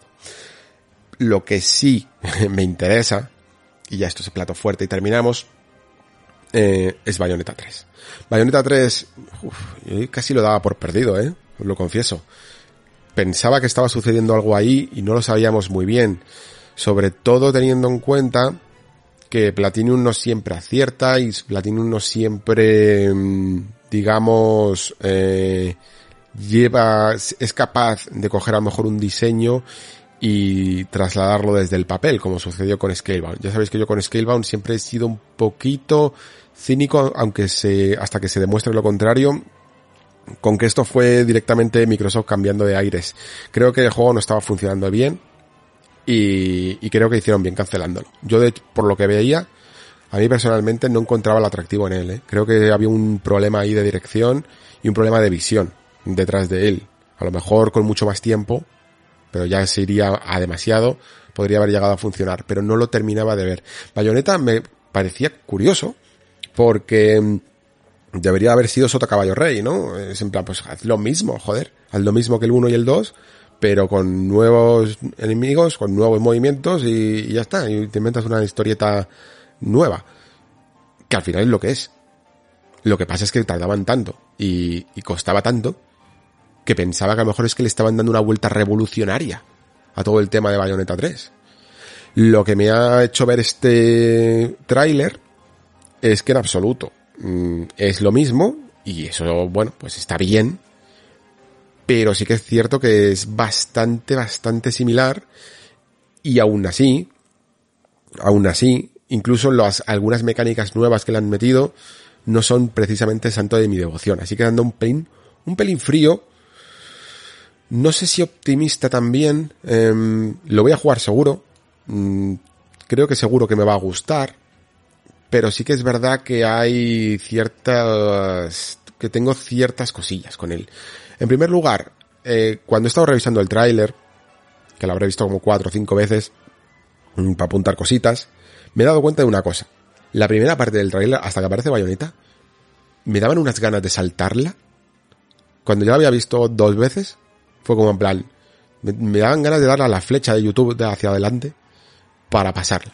Porque no aporta nada. Es una cinemática terrible, una cinemática sin gracia ninguna, y además es que es fea. Es que, es que es gris. Es, es probablemente una mala elección para presentar un juego que todavía no se ha visto. ¿Vale? Me recuerda mucho a lo que ha sucedido con este Strangers of Paradise, eh, creo que se llamaba, ¿no? El Final Fantasy Origins. Em, elegir mal el escenario. Yo estoy seguro que a lo mejor ese juego tiene los pues niveles que están bien, o que al menos lucen un poquito mejor. Pero coges el escenario más gris, más oscuro, más feo de todos y, haces ahí la presentación, ¿no? Pues esto es un poco la, la sensación que me ha dado con Bayonetta, que han cogido, puff, eh, una de las peores secuencias que puede llegar a tener el juego, ¿no? Porque imaginemos en comparación con Bayonetta 2, que creo que se presentó con el nivel del avión y tal, hasta siendo una ciudad, era mucho más colorida, un poco más atractiva, ¿no? Incluso en las cosas que mostraban, y aquí todo se veía muy, muy apagado, y evidentemente, sí, Switch da lo que da, tampoco íbamos a esperar otra cosa, pero, mm, no sé, no veía una evolución con respecto a Bayonetta 2 y en algunos casos casi veía hasta una cierta involución, ¿vale? Gráficamente. Lo que me da incluso para pensar, por hasta aquí llegan mis conocimientos técnicos, así que admito todo tipo de correcciones en ello. Pero lo que sí que he visto una evolución tremenda es en las animaciones. Eh, ya no solo en la propia captura, a mí Bayonetta me parece la perfección. Esto lo comentaré un poco más adelante con Kena. Me parece la, la perfección, ya no solo en las animaciones y en la traslación de los movimientos y de las inputs del mando a una animación, sino también en la conjugación de animaciones. En cuando Bayonetta, por ejemplo, está atacando y pulsas esquive, ese movimiento transaccional, podríamos llamarlo, de una animación clave a otra, es perfecta a niveles jugables. Es increíble lo bien que funciona y las y toda la información que te transmite al jugador. Por eso, para mí esa siempre ha sido la clave, ¿eh? porque juegos que sepan hacer combos los hay muchos. E incluso yo admito que siendo más de la del clan de Devil May Cry, eh, Bayonetta esto lo hace mucho mejor. ¿eh? Esta, esta traslación de animaciones y, de las animaciones después a las sensaciones del jugador están más conseguidas en Bayonetta y lo hace un juego tan admirable y tan, tan bonito y tan precioso de jugar. Mm, quiero pensar que a lo mejor esto consume mucha tecnología, más de la que podemos llegar a pensar, y que por lo tanto a lo mejor hay que quitar de ciertas cosas. Y Bayonetta siempre ha sido un título que yo le he achacado ciertas, eh, no es un cierto, una cierta austeridad en sus eh, escenarios. En general, Hack and Slash siempre ha sido austero porque te meten en arenas y esas arenas las tapan, ¿no? Para que todo funcione. Pero creo que algunas veces pecaba de demasiado, demasiada austeridad, ¿no? Sobre todo cuando te metían esas plataformas barra islas flotantes muy, muy poco trabajadas, ¿no? ¿no? No tenías una sensación, porque fijaos, yo que sé, Devil May Cry 5 no es que sea la cosa más intensa, increíble, a lo mejor de, de escenarios, pero al menos tenías cierta sensación de estar en mundos tangibles. Y no voy a decir atractivos, pero bueno, al menos, pues sí, había una ciudad por ahí, eh, y que, iba variando un poco y luego sí, luego ya te metían en un montón de movidas demoníacas que ahí ya me, me suele gustar menos. Pero, mmm, Bayonetta 2, por ejemplo, empezaba muy bien, te metía como en esta ciudad, igual que Bayonetta 1 también, mucho más atractivas y poco a poco iba bajando para mí el, el gusto eh, en lo visual. Bayonetta 3 no sé si lo tiene en esta ciudad. Me ha parecido muy muy fea, sinceramente. Muy muy gris, muy muy apagada. Luego, cuando hay un poco de machaque de material y hay una edición rápida de algunos escenarios y tal, sí que hay alguna escena como por ejemplo ese vagón de metro, algunas cositas que parecen un poquito más interesantes. Mola que se juegue con los espacios, ¿no? En plan, oye, a lo mejor en un vagón de metro tienes que luchar de otra manera. Pero en eso me ha convencido menos. Y sin embargo, lo que os digo, en todas las animaciones, ya solo lo que se ve, como ese baile de, de bayoneta, parece ahora incluso más baile que ataques, ¿no? Porque antes Sí, tenía, era estilizado, pero eran ataques. Y ahora parecen más bailes todavía. Y esa forma de jugar me parece muy, muy interesante. El traje de Bayo, no sé si es el que más me gusta, con las coletitas y tal. Muy, muy sobrecargado, que no me gustan los personajes tan sobrecargados cuando se mueven tanto como Bayonetta, pero aún así me parece bien. Eh, es lo que es. Y, y además se lleva casi todo el trabajo de modelado se lo lleva el propio personaje, ¿vale? Creo que tengo, la sensación de que tiene más complejidad el modelado de bayoneta que todo el escenario en sí mismo. Y luego la, novedad en sí sería más que los nuevos movimientos o lo que podamos hacer con el propio personaje, lo que podemos hacer con las criaturas demoníacas que invocábamos antes y que sencillamente servían como una especie de finisher, un finisher que poco a poco fue siendo más interactivo, ¿no? El machaqueo de botón fue intentando aplicar alguna mecánica que otra más, pero ahora quieren que tengamos el control absoluto del monstruo, del monstruo gigante y uff, a priori no me llama, no me llama nada las peleas de monstruos. A mí lo que me mola de Bayonetta es que es un personaje rapidísimo, es una avispa. Eh, moverte con un dragón gigante, o un águila gigante, o una araña gigante, me parece poco atractivo. Sí que es verdad que hay un momento con la araña, que se ve un ataque muy curioso en el que la araña sube por el rascacielos y lanza la tela y luego ataca con una cola de escorpión que le saca, que puede molar, pero es un juego de casi de mechas a lo Power Ranger o algo así, em, de, de, golpes lentos y de mecánicas básicas, o por lo menos esa sensación me ha dado.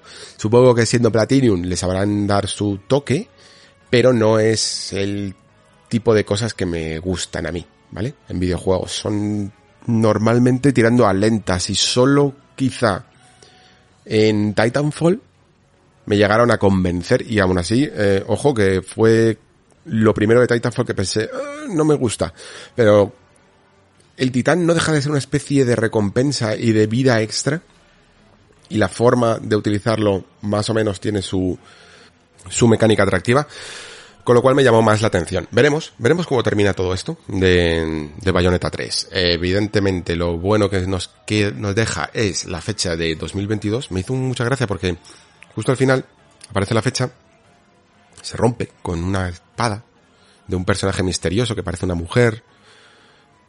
Y yo pensé, y yo cada vez que he visto hacer algo así, suele haber un girito, ¿no? De que de repente el 2022 se tacha, se corta y aparece un 2021, pero no. Es sencillamente la presentación de, un personaje. No, no sale ya. No sale este año Bayonetta 3. Aún así no creo que quede mucho, ¿eh? Este va a ser eh, un, imprescindible que salga en el Nexo.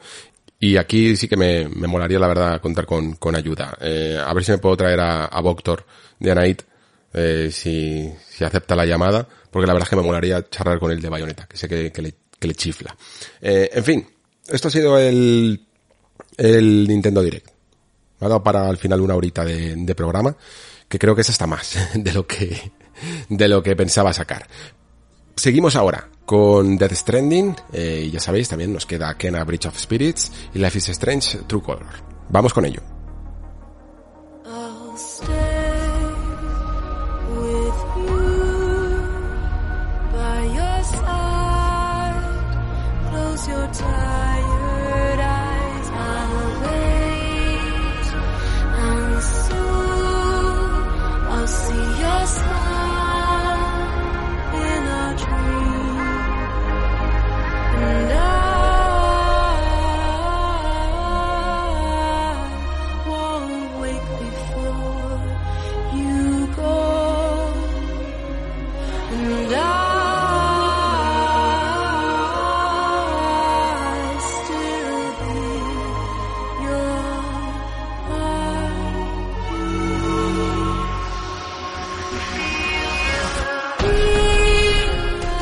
Bueno, y continuamos en el Nexo con un invitado especial, un invitado que se presenta por primera vez al programa y es el amigo Carlos Gallego.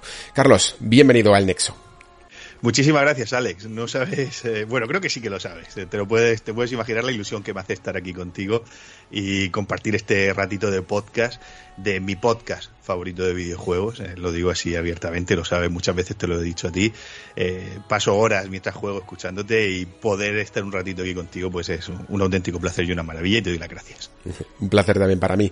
Bueno, pues estás aquí además por, por una razón muy especial porque Death Stranding es, yo creo que es un título eh, muy icónico para, para este programa. Es un, es un juego muy especial para mí. Le hicimos además con el amigo Enroque, con el amigo Jorge Cano, un especial que es uno de los programas más escuchados de la historia de, del Nexo. Y se ha dado un caso peculiar, eh, te tengo que confesar, porque Death Stranding es uno de esos juegos que en general fíjate, te lo voy a, te lo voy a, decir de, otra manera todavía, que creo que es mejor. Normalmente cuando tenemos ya una cierta edad, eh, tú y yo ya tenemos, eh, queremos, echamos de, como de menos volver a jugar a juegos especiales porque ya no tenemos el tiempo para todo, ¿no? Sin embargo, cuando pienso en Death Stranding, me sucede todo lo contrario. Y es que a veces pienso que casi prefiero no volver a jugarlo, ¿vale? ¿Por qué me sucede esto? Porque tengo miedo por algunas experiencias pasadas de que mi percepción del mismo se vea afectada por cualquier otra cosa. Y si encima esa percepción ya viene alterada por esta Director's Cut, eh, te digo que, que, me, que me podía llegar a preocupar. Y se lo sabes bien porque estas, estas semanas te da un poco la tabarra además, eh, preguntándote bastantes cosas sobre el juego, sobre cómo estaba cambiando la experiencia, si había un modo original, eh, cómo se comportaba esta mecánica, y esto no lo vas a comentar ahora, evidentemente, pero que sirva como de entremés, que creo que Death Stranding es una de esas experiencias que a veces es tan tan única, que ya no solo porque pienses, ah, no, es que el juego eh, no es tan especial como pensaba, no, es que lo asocias a un momento de tu vida tan particular, ¿no? Eh, te deja un pozo tan importante que volver a enfrentarse a ello puede parecer un poquito incluso artificial, ¿no? ¿Cómo lo has vivido tú, amigo Carlos? Pues Alex, eh, comparto tus palabras. Precisamente cuando yo terminé de The Stranding, después de 60 horas eh, dando buenos paseos, eh, porque eran buenos paseos, como bien explicaste Jorge Cano en Rocky y tú en, aquel especial de lo que hacía el juego, yo mm, dije, me ha encantado, ha sido una experiencia única. De hecho, nosotros en, Guardado Rápido le dedicamos cinco horas también de especial al programa, algo que no solemos hacer por, por, por norma. Pero no será un juego que vuelva a jugar. Lo que pasa es que, bueno, las vicisitudes del destino, el trabajo en, la revista, me han llevado a tener que volver a enfrentarme a él. Y precisamente eh, le leía en Roque, empezaba su análisis de Eurogamer diciendo que allá, allá donde hayas sido feliz no debes de volver. Y, me pareció una forma brillante de, empezar ese análisis. Y comparto totalmente sus palabras, porque la sensación y cambia mucho, obviamente porque se pierde todo el factor de descubrimiento, eh, se pierde todo el factor de asimilación de, nuevas mecánicas, en el caso de Death Stranding, pues sobre todo muy focalizadas en el tema de la exploración, en el tema de las físicas, de remontar la carga, de enfrentarse al terreno, algo totalmente distinto que no habíamos vivido en, en el videojuego hasta, hasta ese momento, hasta 2019. Entonces, volver a enfrentarlo precisamente con esos puntos que cambian ligeramente la experiencia eh, y desvirtúan un poco la esencia del título original, no ha sido algo eh, totalmente placentero, si bien, bueno, ahora iremos hablando, iremos desgranando los puntos, eh, son unos añadidos que se pueden salvar. Y, voy a empezar diciendo algo que, comentaba en el análisis de la revista, y es que a partir de ahora existirán tres tipos de jugadores eh, de Death Stranding. Existirán aquellos como tú y como yo, que lo jugamos en PlayStation 4 en 2019 y conocimos la experiencia original y la descubrimos por esta vía. Existirán jugadores que no terminaron su partida por aquel momento e importarán la partida de PS4 a PS5, como por ejemplo mi compañero Pablo Salcedo, que vivirá una experiencia mixta y no tendrá una idea muy clara de, de qué es de qué. Y luego existirán otras personas que vivirán este juego con una perspectiva totalmente distinta debido a ese tipo de mejoras que aparecen en el título en forma de nuevos ingenios, de nuevos artilugios y que en cierta forma nunca pueden ser la misma experiencia que tú y yo tuvimos en 2019. Eso es un poco el, un poco de reflexión sobre eh, lo que ha sido este Director's Cut. Mm. Yo eh, sé que, y, la desgranaremos, ¿eh? porque hay bastantes novedades, hay, hay cosillas aquí y allá que se han pulido, en términos gráficos y también mecánicas y añadidos y se podrán comentar, pero ya sabes que esto es el nexo y que aquí nos podemos ir eh, por la tangente perfectamente y hablar de lo que nos interese. Y a mí, realmente de este juego, de esta Director's Cut, evidentemente, no del juego, mm, me interesa solo una cosa, o, principalmente una cosa, ¿no? Y es precisamente lo que has puesto en el titular de la portada de la revista. Eh, ¿Cambia este Director's Cut la esencia de Death Stranding? ¿Y por qué leches estamos tan preocupados por la esencia de Death Stranding? Eh, creo que, que es evidentemente porque es un título muy especial, pero eso es de especial es precisamente porque no salen juegos como Dead Stranding todos los días, no salen juegos que busquen todo lo contrario a lo que suele ser eh, el, canon en la industria, ¿no? El, el, añadir ciertos elementos que va a masajear al jugador, ¿no? Es un juego que te invita a, a profundizar bien en sus mecánicas, a trabajártelo y a intentar además un camino casi de, podríamos llamarlo, de no violencia, ¿no? De esquivar la acción, aunque la pueda llegar a tener en algunos momentos, de esquivarla por todos los medios. Eso es un poco algunos de los principios que nos enamoró de The Stranding. Y sobre todo también que todo tenía sentido dentro de la narrativa del título. Incluso esa no violencia eh, era diegética. Tenía sentido dentro de la historia del propio juego. Entonces, claro, cuando de repente vemos el tráiler por primera vez, el tráiler de la Director's Cut, y empezamos a ver carreras de coches, y empezamos a ver eh, armas raras, y prácticas de tiro, y cosas así, piensas exactamente en la pregunta que te has hecho en el análisis, ¿no? Cambia esto la esencia, porque la esencia no son carreras de coches, la esencia no es practicar lo bueno que eres disparando un arma, y la esencia es trabajarte el terreno palmo a palmo y no sortear los obstáculos. Así que, ¿cómo cambia? Así que te hago yo la pregunta a ti, ¿no? ¿Cambia la esencia esta Director's Cut? Eh, sí, cambia, cambia la esencia de, del juego eh, probablemente, quizás no de una manera tan brusca como podríamos pensar eh, a tenor del tráiler, ¿vale? Porque el tráiler sí que es cierto que llevaba, invitaba a pensar en, en ciertas mecánicas que precisamente rompían con, con aquel mensaje de, de, Kojima, que era eh, que al, recordemos, para poner en contexto a la gente, tú en Death Stranding, al matar, al, al ser letal con las mulas o los terroristas, provocabas vacíos, es decir, empeorabas la situación de, del stranding de, de, Estados Unidos en este caso.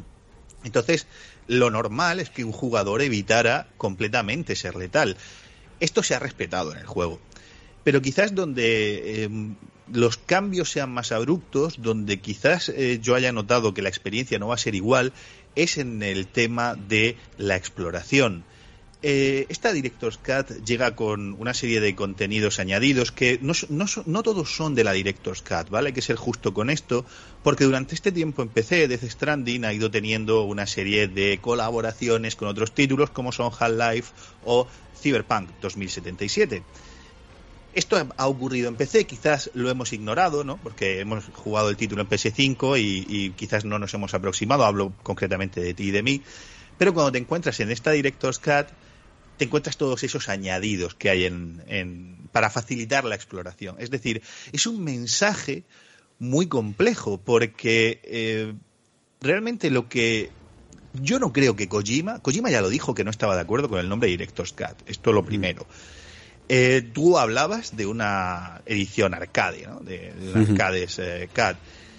Eh, en este caso no creo que Kojima deba estar muy contento con esta edición, porque a mí me parece que todo, todas estas mecánicas que van en la línea de, como tú dices, masajear al jugador, de no te preocupes, va a ser más fácil, no vas a tener lo que para algunos fue un tedio en la exploración, lo vamos a hacer más sencillo a través de un bot de carga que te va a seguir, a través de, véase, ese eh, aparato que es como un jetpack que suaviza tu caída o que estabiliza la carga automáticamente y por ende rompe completamente con una de las mecánicas principales del juego, que es eh, sostener la carga y mantener el sistema de físicas, eh, aquel, aquella presión que se hacía que hablabais eh, en aquel programa, ¿no? De mantener R2 y L2 pulsado en todo momento.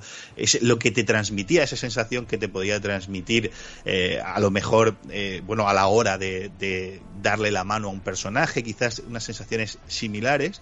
Eso se pierde en, en esta Director's Cut por estos añadidos. El problema precisamente de esta Director's Cut es que se ha añadido de una forma orgánica dentro de lo que es el sistema de juego y aquellos que se enfrenten directamente a esta experiencia les va a costar diferenciar qué era de esta y qué era de la otra. Sí que es cierto que quizás hay algunos añadidos, de, sobre todo de la colaboración con Cyberpunk 2077, que van más en la línea precisamente de lo contrario. Es, bastante complejo este Director's Cut porque no tiene una dirección definida. Eh, tiene añadidos que eh, abogan más por el sigilo y la, infiltración. Eh, sistemas de hackeo de esos postes de las zonas de mulas para que no te detecten. sistemas de hackeo de vehículos. Cosas que creo que en el juego original sí que pegaban mejor. Sí que hubiesen sido añadidos que hubiese cogido con, con los brazos abiertos porque precisamente van en la línea de evitar la confrontación. En este caso se añaden una serie de cosas y ya puntualmente sobre la versión del Director's Cut, sobre todo la presencia de un arma, que es el Maser Gun, que hace que la confrontación con las mulas se simplifique muchísimo y acabes teniendo ejecuciones no letales de una manera, es decir, recurriendo al disparo, a la mecánica del disparo, ¿no? que es muy divertida, como tú comentas siempre, pero que al final Death Stranding caminaba en el otro camino. Y también se abre, Alex, eh, una, estamos viviendo tiempos de cambio y sobre la esencia de los videojuegos, eh, recientemente, en los últimos años, quizás los mayores exponentes sobre esta discusión venían siendo los remakes. Los remakes de Final Fantasy VII, el remake de Resident Evil 2, de Resident Evil 3. Y ahora tenemos estas ediciones extendidas, sobre todo predominantes en PlayStation, como ese Ghost of Tsushima o este Director's Cut. Y sobre todo, quizás no sea un gran conflicto a la hora de disfrutar del videojuego, pero sí que crea un conflicto a la hora de dialogar sobre el videojuego. Para mí ese es el, mayor problema y sobre todo la gente que escucha el Nexo eh, le gusta dialogar sobre el videojuego, le gusta reflexionar sobre el videojuego, por eso vienen aquí. Y creo que crea un marco un poco complicado para el futuro eh, este tipo de ediciones con las que ya, eso sí, tenemos que empezar a, a, familiarizarnos y a, conformarnos. Mm. Has, abierto aquí dos melones que me han gustado mucho. El, el, primero sobre las ediciones, evidentemente, estas ediciones que creo que por suerte, por simple empuje de que la generación va avanzando, van a ir desapareciendo porque no dejan de ser juegos de la anterior generación que tiene que son parches de pago y por lo tanto cuando estemos más centrados en los juegos originales y nativos de en este caso PlayStation 5 pues nos olvidaremos de esto y por lo tanto se acabará un poco el debate pero mientras tanto sí que parecen forzados ¿eh?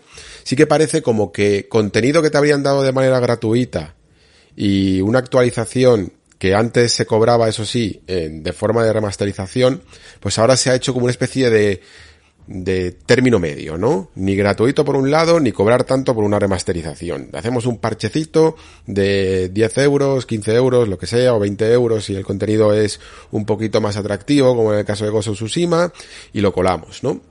Y, mm, joder, de verdad te, te confieso que me gustaría haber escuchado entre bastidores cómo podía haber sido la conversación entre el tipo de turno de Sony, llamémosle Jim Ryan, por ejemplo, para, para personificarlo, y, y Kojima a la hora de decirle, oye, mira, queremos que, que hagas una Director's Cut de Dead Stranding, porque es que el propio Kojima parecía sorprendido, ¿no? De que lo hubieran llamado así, como si él mismo, que además ya sabemos cómo se pone con estas cosas, eh, no hubiera decidido el propio nombre. Y él mismo se aseguró en Twitter de echar un poco pestes sobre el término Director's Cut aplicado a videojuegos, ¿no? Así que entiendo que por un lado él sí que le gusta el concepto de haber tenido su juego mm, bien pulidito y todo correcto en PlayStation 5 y mejorado gráficamente, pero no sé hasta qué punto mm, está de acuerdo con toda esta política de la que, de la que estamos hablando. Pero lo que sí que me sorprende es que él mismo mm, se haya, haya propuesto un poco esta forma de aproximarse al propio juego, ¿no? Porque si le hiciéramos esta misma pregunta de cambia este Director's Cut la esencia del Stranding, si se le hiciéramos a Hideo Kojima, me gustaría saber qué contestaría, ¿no? ¿Qué contestaría él? Probablemente a lo mejor él tiene otra visión y evidentemente te dice que no, que, la esencia sigue igual y tal, pero a mí me parece realmente casi de cajón por todo lo que me has ido comentando, por todo lo que he estado leyendo, por todo lo que he estado viendo, evidentemente no he podido jugarlo, que sí que cambia, ¿no? Porque simplemente el concepto de ponerte a echar carreritas en un, en una narrativa de urgencia, como es la de Death Stranding, a mí ya me saca bastante de la película, ¿eh? Eso por un lado. Y, y luego, eh, lo que has comentado también de hacernos las preguntas correctas y de tener los debates correctos sobre las esencias de los videojuegos, y has puesto, por ejemplo, mm, como, o sea, has puesto como ejemplo Resident Evil 2, Resident Evil 3. Es curioso porque fíjate que Resident Evil 2 original y Resident Evil 2 remake podrían catalogarse como dos juegos mecánicamente muy dispares, muy distintos. Y aún así, creo que casi todo el mundo te diría que Resident Evil 2 remake tiene la misma esencia del original. O sea que hay algo casi mágico que se, que viene con un juego y que no tiene por qué ser precisamente las mecánicas, ¿no? Ni siquiera la perspectiva de la cámara, pero que hace que Resident Evil 2 Remake sea Resident Evil, ¿no? Y que por ejemplo creo que no se, no se cumplió tanto en Resident Evil 3 porque la forma de enfrentarte a Nemesis en el original y la forma más guionizada y cinemática de Resident Evil 3 Remake eh, no es exactamente la misma esencia. De hecho, casi que Mr. X en Resident Evil 2 Remake se parece más al, a la idea que teníamos de, de Nemesis en el 3, ¿no? Y, y por eso me parece muy, muy curioso y es verdad que, que como decías, hay mucha gente que va a tener un recuerdo incluso aún más diferente. Si Death Stranding ya era un juego que levantaba bastantes suspicacias, porque había gente que no, que sencillamente no entraba, ¿no? Y que lo ha podido llegar a, a prejuzgar y tal, pues, ¿qué va a ocurrir si encima se enfrentan a esta, a esta edición que lo convierte, personalmente, es la sensación que me da, casi más en un juguete que, que en una experiencia de Kojima narrativa, con intensidad y con esa traslación de lo que quiere contar en cuanto a historia también en las propias mecánicas del juego, ¿no? Esa, esa dificultad a la hora de conectar con los demás trasladándola al mando, ¿no? Sí. Eh, precisamente es que esto que, que, estás diciendo de convertirlo en un juguete es eh, va, un poco en la línea de, tu premonición, ¿no? De, aquella edición arcade. Es que eh, pasa una cosa, para, para, que nos hagamos una idea, eh, quizás Death Stranding puede ser completable en unas 45, 50 horas si se va muy, muy al grano, ¿vale? Eh, yo calcularía que el total de este contenido puede sumar aproximadamente unas 20 horas de juego más. Mm. Es decir, es, es, proporcionalmente es muy representativo. Es, es una parte muy grande de, de, la versión extendida. Y esa versión extendida eh, si bien tiene un pequeño hilo narrativo que amplía el marco de uno de los personajes, ¿vale? Que no, por supuesto, no vamos a comentar nada. Que además eh, altera la percepción de la historia para, para los nuevos jugadores. Porque si esto lo descubres en el endgame, no es tanto un problema. Pero se ha implementado un arco narrativo muy chiquitín, pero sí que afecta a un personaje principal en una fase muy temprana del juego, en la costa atlántica, donde empiezas el, el periplo, donde empiezas la aventura. Y esto va a hacer que tu percepción de dos de los personajes que, que están en el juego cambie. Por una relación que mantienen entre ellos, algo que los une. Eh, fuera de si, si metes ese elemento dentro de la ecuación, ya obviamente no solamente estás cambiando a nivel de mecánica, si estás cambiando a nivel narrativo. Y estás introduciendo un, una misión que apenas dura tres horas en completarse, desvirtúa esa experiencia original.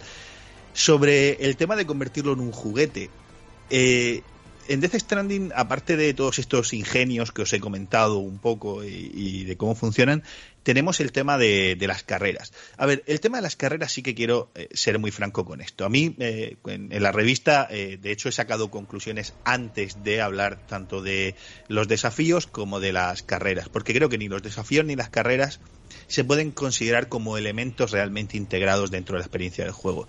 Si bien las carreras es algo que desbloquea dentro del mapa, en un punto concreto, eh, se queda como algo muy apartado a lo que recurrir y bueno, ponerte a, a monear en, una experiencia totalmente vacía y que, y que sinceramente es muy poco satisfactoria porque bueno, aquellos que hayáis jugado a Death Stranding sabéis que la conducción de los vehículos en Death Stranding es eh, lenta, pesada, eh, cuenta con una aceleración continua, es decir, no es una aceleración que tú puedas regular, es decir, una vez la eh, activas a través del joystick L3, eh, no se ha implementado un sistema de conducción nuevo para, esa, para ese circuito, un circuito que cuenta con dos pequeñas variantes y en el cual nunca vas a competir contra otros jugadores, sino que simplemente te mantienes en un modo contrarreloj que sí que luego rankea en línea y, eh, bueno, te puedes echar, comparar tus resultados con el resto de la comunidad.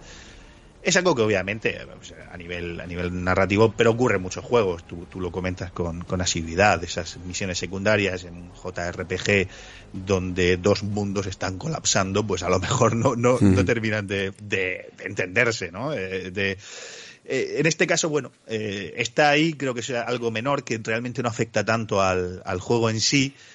Y luego el tema de las misiones de desafío creo que es no tengo, ahí sí que no tengo claro cuál, cuál puede ser la postura de Kojima ante esto, porque recuerda mucho a las misiones de VR de, Metal Gear, eh, de la saga Metal Gear en, distintos juegos.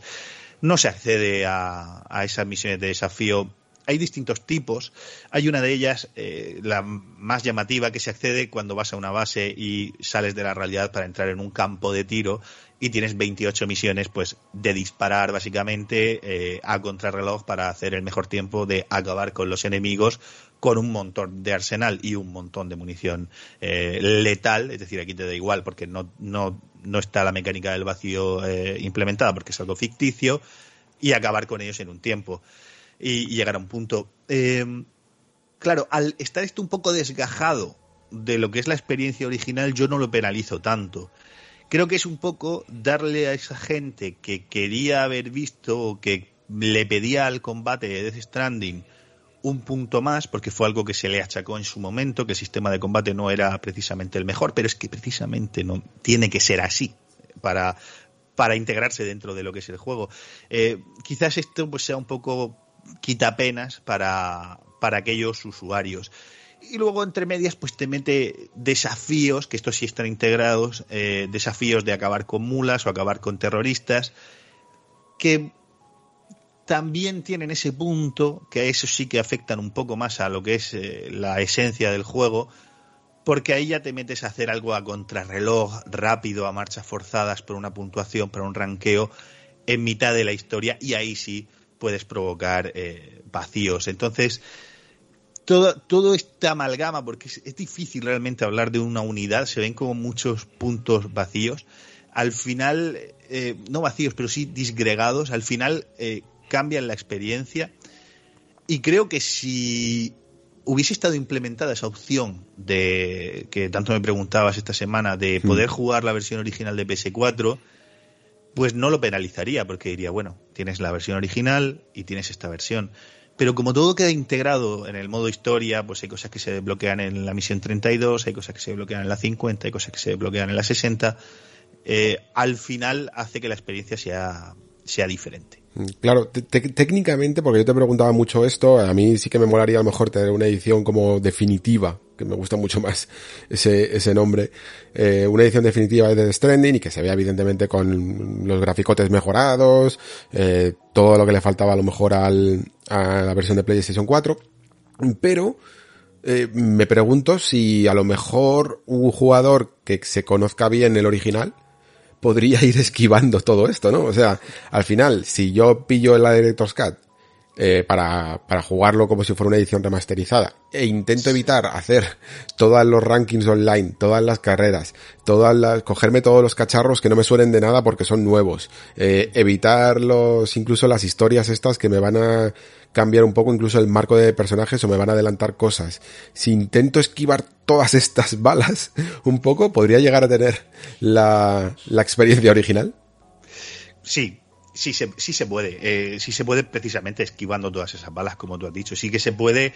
De hecho, pues, sería una guía estupenda, ¿no? Eh, cómo jugar a, Cómo evitar todo el contenido nuevo de un videojuego. Hostia, eso sería único, tío. Exacto. No, no vas a poder evitar desbloquearlo, pero sí que vas a poder evitar equiparlo. Es mm. decir, no, estás obligado a equipar el estabilizador, no estás eh, obligado a eh, equipar un dron que te acompañe e incluso te puedas sentar en ese dron y que te lleve de un punto A a un punto B. Es decir, te puede llevar al, el dron, te lleva a ti a cargas. Es decir, eso es romper completamente el juego, romper completamente la experiencia. Eh, puedes evitar utilizar esa, esa Master Gun. Puedes evitar equipar todo eso y quedarte con la experiencia original, pero no vas a poder evitar que se desbloquee, porque, mm. porque ha quedado todo enmarañado dentro de esas misiones. Que sí que hay algunas que quizás sean más obvias, sobre todo las de Half-Life y las de Cyberpunk son las más evitables, sobre todo porque entran a través del sistema de correo, no, no están Después se activan, una vez lees el correo, después se activan en los terminales de distintos puntos de, de, entrega. Pero eh, tiene muy claro que esa misión es, eh, además la marca en amarillo, eh, que ese correo te está hablando de algo que es un contenido añadido que no es el original del juego. Se puede vivir la experiencia original, sí, pero obviamente creo que, bueno, para nada es cómodo estar, evitando todo esto. Y sobre todo pasa una cosa, que tengamos en cuenta cuál es la condición humana. Em, es muy difícil decir que no a un sistema que te hace la vida más fácil. Sí. Muy difícil. Sí, sí, sí. El, pecado está ahí. Y de hecho esto tiene mucho que ver con lo de los modos, con, todo el debate este del modo fácil y, tal de, los souls. ¿eh? El pecado y la tentación de coger siempre eso que te facilita la vida, siempre está muy presente. Sí, es, es, es complicado. Es complicado porque es un juego extenso, que sí que en ciertas partes hay que reconocer que es un juego que se mueve mucho por la historia, que a mí particularmente me movió mucho por la historia. Eh, durante las primeras horas el descubrimiento de las mecánicas es, maravilloso, asombroso. Como tú decías, es un juego que rompe completamente con, con los cánones establecidos. Pero cuando ya te metes en, un gameplay de 30 a 35 horas, pues eh, a pesar de que vas obteniendo ciertas mejoras en, de equipamiento, eh, se puede volver un poco tedioso y puede ser un recurso eh, del cual se, se, pueda tirar. Es, complicado, hay que tener mucha fuerza de voluntad y querer mm. vivir la experiencia original. pero también ahí radica un poco el, lo puntillosos que nos estamos poniendo con esto, porque yo entiendo que para mucha gente que a lo mejor no lo haya jugado y tal, dirá, va, pero qué más está, joder, pues si, si son añadidos y tal, pues están ahí, pues bien, tampoco es que sea algo tan transformador. Claro, pero es que es más por el pecado de la, de la omisión, ¿vale? Porque cuando tú tienes un jetpack, que aún así lo hemos, lo hemos discutido, eh, internamente te he preguntado mucho, y sí que me, me revelaste al menos que, que la función más chetada del jetpack suele llegar un poco tarde, ¿vale? Pero aún así, incluso en los, en las partes más avanzadas del juego, cuando tú tienes ciertas nuevas mecánicas que te hacen la vida demasiado sencilla, lo que ocurre en este juego es que te pierdes eso que tanto también hablé en su momento de la narrativa emergente, ¿no? De las cosas que te suceden en el camino. No es lo mismo lanzarte desde un acantilado con un jetpack que vas planeando como si fuera eso la parabela del Zelda, a tener que descender ese, ese camino, ese, ese acantilado con cuerdas y decir, buah, pues eh, me he quedado sin cuerdas, a ver cómo ahora me lo monto, ay va, pues ahora tengo un río y he perdido la carga. Y al menos ese primer camino, tener que hacerlo de la manera más dura, porque luego a lo mejor sí, luego a lo mejor conectas un par de tirolinas, ¿no? Y las siguientes veces que desciendas el acantilado, pues ya las tienes conectadas. Pero todos esos momentos que, que son tan únicos en los que un tropiezo, una impaciencia, eh, te hacen tener una mala pasada y a la vez una buena pasada, ¿no? Porque lo pasas mal, pierdes la carga, la has liado, pero eso te genera una pequeña historieta, un accidente súper bonito. Por eso creo que es tan importante tener mucho cuidado con todas estas cosas, ¿no? Con todas estas facilidades y tentaciones al jugador, porque en el fondo, lo que tú crees que simplemente es un recurso más, te está haciendo perderte mucho de la esencia del juego que sucede en esos pequeños momentos, ¿no? Sí, eh, no podría estar más de acuerdo. Y es que, eh, además, en el caso de Death Stranding, se, tenemos ese contenido, ese añadido social, ¿no? esa relación social que tenemos con los elementos que otros dejan por el camino. Yo realmente sentí lo que Kojima quería hacernos sentir con, con Death Stranding. Sentí agradecimiento cuando encontraba que alguien había colocado un poste de energía en el sitio preciso, decía gracias y le daba likes por, por de verdad, por agradecimiento verdadero cuando tú eh, estableces ciertos elementos como este estabilizador o un nuevo exoesqueleto que te hace ir más rápido, todo eso se pierde porque ya no tienes esa, esa dificultad. Entonces, ya no es solamente la narrativa emergente, que por supuesto también se puede perder porque con estos nuevos añadidos es imposible caerse, al descender una montaña, que hablábamos esta semana por WhatsApp, mm. al descender una montaña eh, con este estabilizador eh, te mostré, te mandé un vídeo y te mostré cómo estaba jugando. simplemente tenía que colocar el dedo sobre el gatillo, se había perdido toda la mecánica de apretar, de balancear, lo hace automáticamente el juego. Sí, tira de batería, pero realmente tú llega un momento que, que, vas un poco eh, overpower de, todo eso y, no tienes tanto problema. Y se pierde, creo que se va a perder parte del, contenido social, porque además es que las nuevas estructuras que ha traído el juego tampoco son algo que haga mejorar la experiencia. Creo que, creo que la mayoría de ellas son bastante inútiles y, y no aportan nada al, juego. En este sentido, la catapulta esta que se ha visto, pues puedes lanzar la carga, habrá un minijuego con un paracaídas, pero al final vas a tener que recoger la carga unos metros más adelante porque el rango de lanzamiento no es muy, muy grande. No, no, no lo he encontrado mucho sentido. Un puente eh, estrecho para pasar a pie quizás sea lo mejor que tiene, porque sí que hay algunas zonas que si alguien lo pone te puede facilitar mucho si vas a pie. Pero una rampa para saltar con la moto a lo GTA, pues no sé, no, no es algo que termine de encajar en, en Death Stranding. Así que sí, eh, al final todos estos, todo este más puede acabar significando menos. Sí, sí, efectivamente. A veces menos es más. Y de hecho eso ocurre también mucho en el cine, ¿eh? que siempre exigimos como la versión extendida de las cosas y a veces el montaje original está hecho así, no solo porque tenga que caber en una cinta de dos horas, que a veces eh, también ocurre, simplemente es porque tiene un ritmo que no tendría. Y, y últimamente tenemos esta sensación de que cuanto más contenido mejor, ¿no? Que hay que ponerle todos los extras, todo el trabajo acumulado, y no, es que hay, hay veces que, que es mejor quitar, que, que, hay que medir exactamente bien. esto lo saben muy bien los escritores cuando viene el editor de turno y les tacha párrafos y páginas enteras que les ha costado un montón. Pero es que al final ese, funciona así en todas las artes. Hay que saber recortar. Y de hecho, el propio eh, término, si lo utilizamos literalmente, ¿no? Es el corte del director, ¿no? El, montaje del director, el recorte, esa acción de, de tijera en una, en una cinta, sirve precisamente para quitar aquello que sobra, no para añadir más cosas.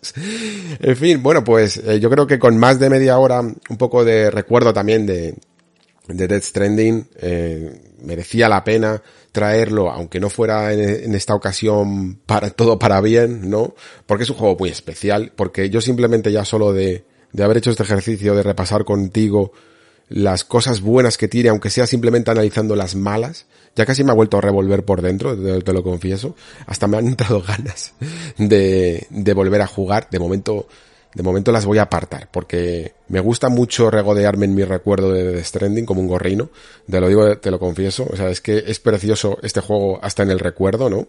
Y de momento lo voy a dejar ahí, aunque me pica mucho la curiosidad, y eso sí que te lo confieso también, de ver cómo se ve el juego en toda su esplendor, ¿no? En, esos 4K 60, aunque no sé si exactamente si son 4K, ¿cómo, cómo lo has visto ya para terminar eh, técnicamente el juego? Bueno, cuenta con, dos modos, el modo rendimiento y el modo fidelidad, eh, que ya es estándar en, esta generación.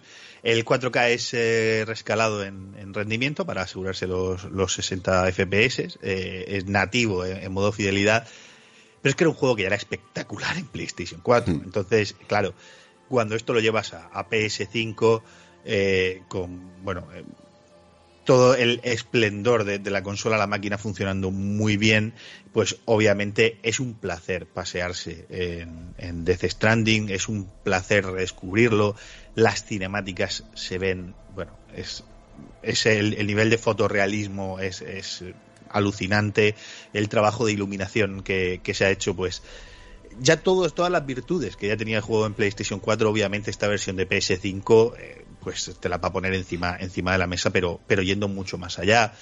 Eh, también hace uso del Tempest, de la tecnología Tempest para el audio 3D, eh, que quizás no termine de sacarle todo el partido. Y en términos de vibración áptica es donde quizás haya quedado más satisfecho, mm. porque, claro, eh, tenemos el elemento del declive. Y, y esa vibración áptica consigue a la vez, por ejemplo, que caiga el declive, sentir el pulso de un EV y eh, a la vez que estés pasando por una brizna de hierba eh, agachado y sentir cómo te frena la brizna de hierba y te toca en el mando de alguna forma, te roza el hombro a través del mando todo a la vez. Eso es lo que está consiguiendo el, el DualSense y Death Stranding le saca un, partido increíble, la verdad. Así que, hombre, en términos de nueva generación, obviamente, pues sí que sí que se va eh, muy por encima del, del, del original. Hostia, es verdad, ¿eh? la, la lluvia, por ejemplo, la, sentir las gotitas de lluvia, que eso lo hizo eh, este. Astro... Eh, ¿Cómo se llamaba exactamente? El Astrobot nuevo. Astro's Playroom. Eso, eh, el Astro era- Playroom. Brutal. Returnal también le sacaba mucho partido. Sí, sí, sí, sí. Eso sí que me molaría, la verdad. Eh, lo hace muy, lo hace muy bien el DualSense. También hace muy bien el DualSense últimamente destrozarme las manos, tío. A veces es tan grande que cuando aprieto fuerte el mando en juegos muy intensos, termino más dolorido que la cuenta, eh. La voy avanzando aquí, que, que tengo impresiones a veces encontradas con el DualSense. Estoy contigo, es, es muy grande, eh, pero es que justo ayer lo pensaba. eh, jugando a Kena, eh, lo Mm. pensé. Sí, Eh, sí, allí- digo, es digo, que me ha pasado justo jugando a Kena, que en algunos momentos así de muy intensidad, es como, ah, me duele la mano, tío, joder. Eh, Sí, sí, porque, porque aparte, eh, bueno, el combate no es que sea lo más exigente del mundo en Kena, pero si lo Mm. juegas en, en guía espiritual, el modo más difícil, sí que te puede poner en algún aprieto. Y, y ayer lo sentía, digo, me, me duele sobre todo también porque hay un factor que es el tema de- del gatillo adaptativo, que esa pequeña presión en, en el dedo índice o el dedo anular, según, según juegues, eh, eh, parece que no, pero en esos momentos de intensidad, eh, sumado al tamaño del mando, sí que provoca un poco más de agotamiento físico de, de lo que de lo que lo hacía el DualShock, sí. Estoy de acuerdo. Y si, y si algo evitamos al máximo en los jugadores de videojuegos es el agotamiento físico. ¿eh? Por eso no triunfaron ninguna de estas bodas. Somos muy baguetes. Bueno, pues amigo Carlos, eh, ha sido un placer tenerte en el Nexo y además eh, no va a ser la, la única cita que tenemos porque los mecenas de nivel 2 y de nivel 3 también te van a poder escuchar en el podcast extra porque este, este septiembre te has hinchado a jugar, pero te has hinchado con un gorrino, te has rebozado en el barro de los videojuegos y de los lanzamientos. Y aparte de, de este Death Stranding, has jugado a mucho juego un poquito más de corte independiente, pero muy interesante. Han salido títulos que yo creo que merece la pena eh, hacer una pequeña reseña, reflexionar un poco sobre qué aportan y tal, porque yo te iba leyendo y digo, joder, eh, juegos largos sí que, que, pueden llegar a cansar pero pero que han salido sea, bastante bastante bien parados. Así que ahora que tenemos esta oportunidad magnífica en el Nexo de explorar también otros juegos eh, como el, como esos famosos capítulos que hago con Pere de la cara B, eh, que los tengo que hacer una vez solo al año porque me quedo sin tiempo, pues ahora tenemos más tiempo extra y los vamos a repasar unas cuantas recomendaciones por tu parte en el programa, así que te emplazo para, para esa, para esa cita. Y para los que no le podéis escuchar, pues nos despedimos ahora de, del amigo Carlos Gallego. Muchísimas gracias, Carlos, por pasarte por el Nexo. Pues nada, Alex, eh, vas haciendo mi sueño realidad. Eh, así que este era, este era otro, otro de ellos. Eh, ha sido un placer poder compartir este ratito contigo. Y nada, espero que a la comunidad del, del Nexo le, le, haya gustado este contenido. Y os mando a todos un, un abrazo y por supuesto a ti. Hi, I'm Daniel, founder of Pretty Litter. Did you know cats tend to hide symptoms of sickness and pain? I learned this the hard way after losing my cat, Gingy. So I created Pretty Litter, a health monitoring litter that helps detect early signs of illness by changing colors, saving you money and potentially your cat's life. Pretty Litter is veterinarian developed, and it's the easiest way to keep tabs on your fur baby's health right at home. Go to prettylitter.com and use code ACAST for 20% off your first order and a free cat toy. Terms and conditions apply. See site for details. Hiring for your small business? If you're not looking for professionals on LinkedIn, you're looking in the wrong place. That's like looking for your car keys in a fish tank. LinkedIn helps you hire professionals you can't find anywhere else, even those who aren't actively searching for a new job but might be open to the perfect role. In a given month, over 70% of LinkedIn users don't even visit other leading job sites. So start looking in the right place. With LinkedIn, you can hire professionals like a professional. Post your free job on linkedin.com slash people today.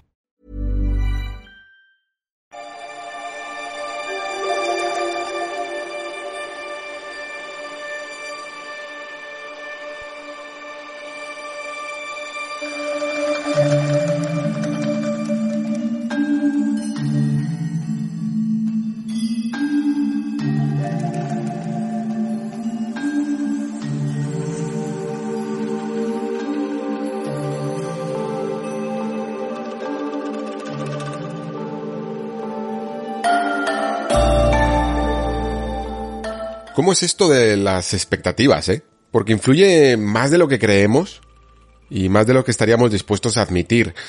con Kena Bridge of Spirits a mí lo que me ha pasado, no sé si a vosotros os ha ocurrido, pero es como que se estaba formando una especie de mm, cúmulo de mm, incertidumbres alrededor de él. Por un lado, y yo no sé esto exactamente de dónde me llegó esta información, a mí me suena que a lo mejor el estudio fue un poco comedido o puede que me comiera un rumor mal intencionado por el hecho de que el juego saliera a 40 euros, pero el hecho es que me sonaba que el título iba a ser muy muy corto, como 5 o 6 horas de corto, vaya.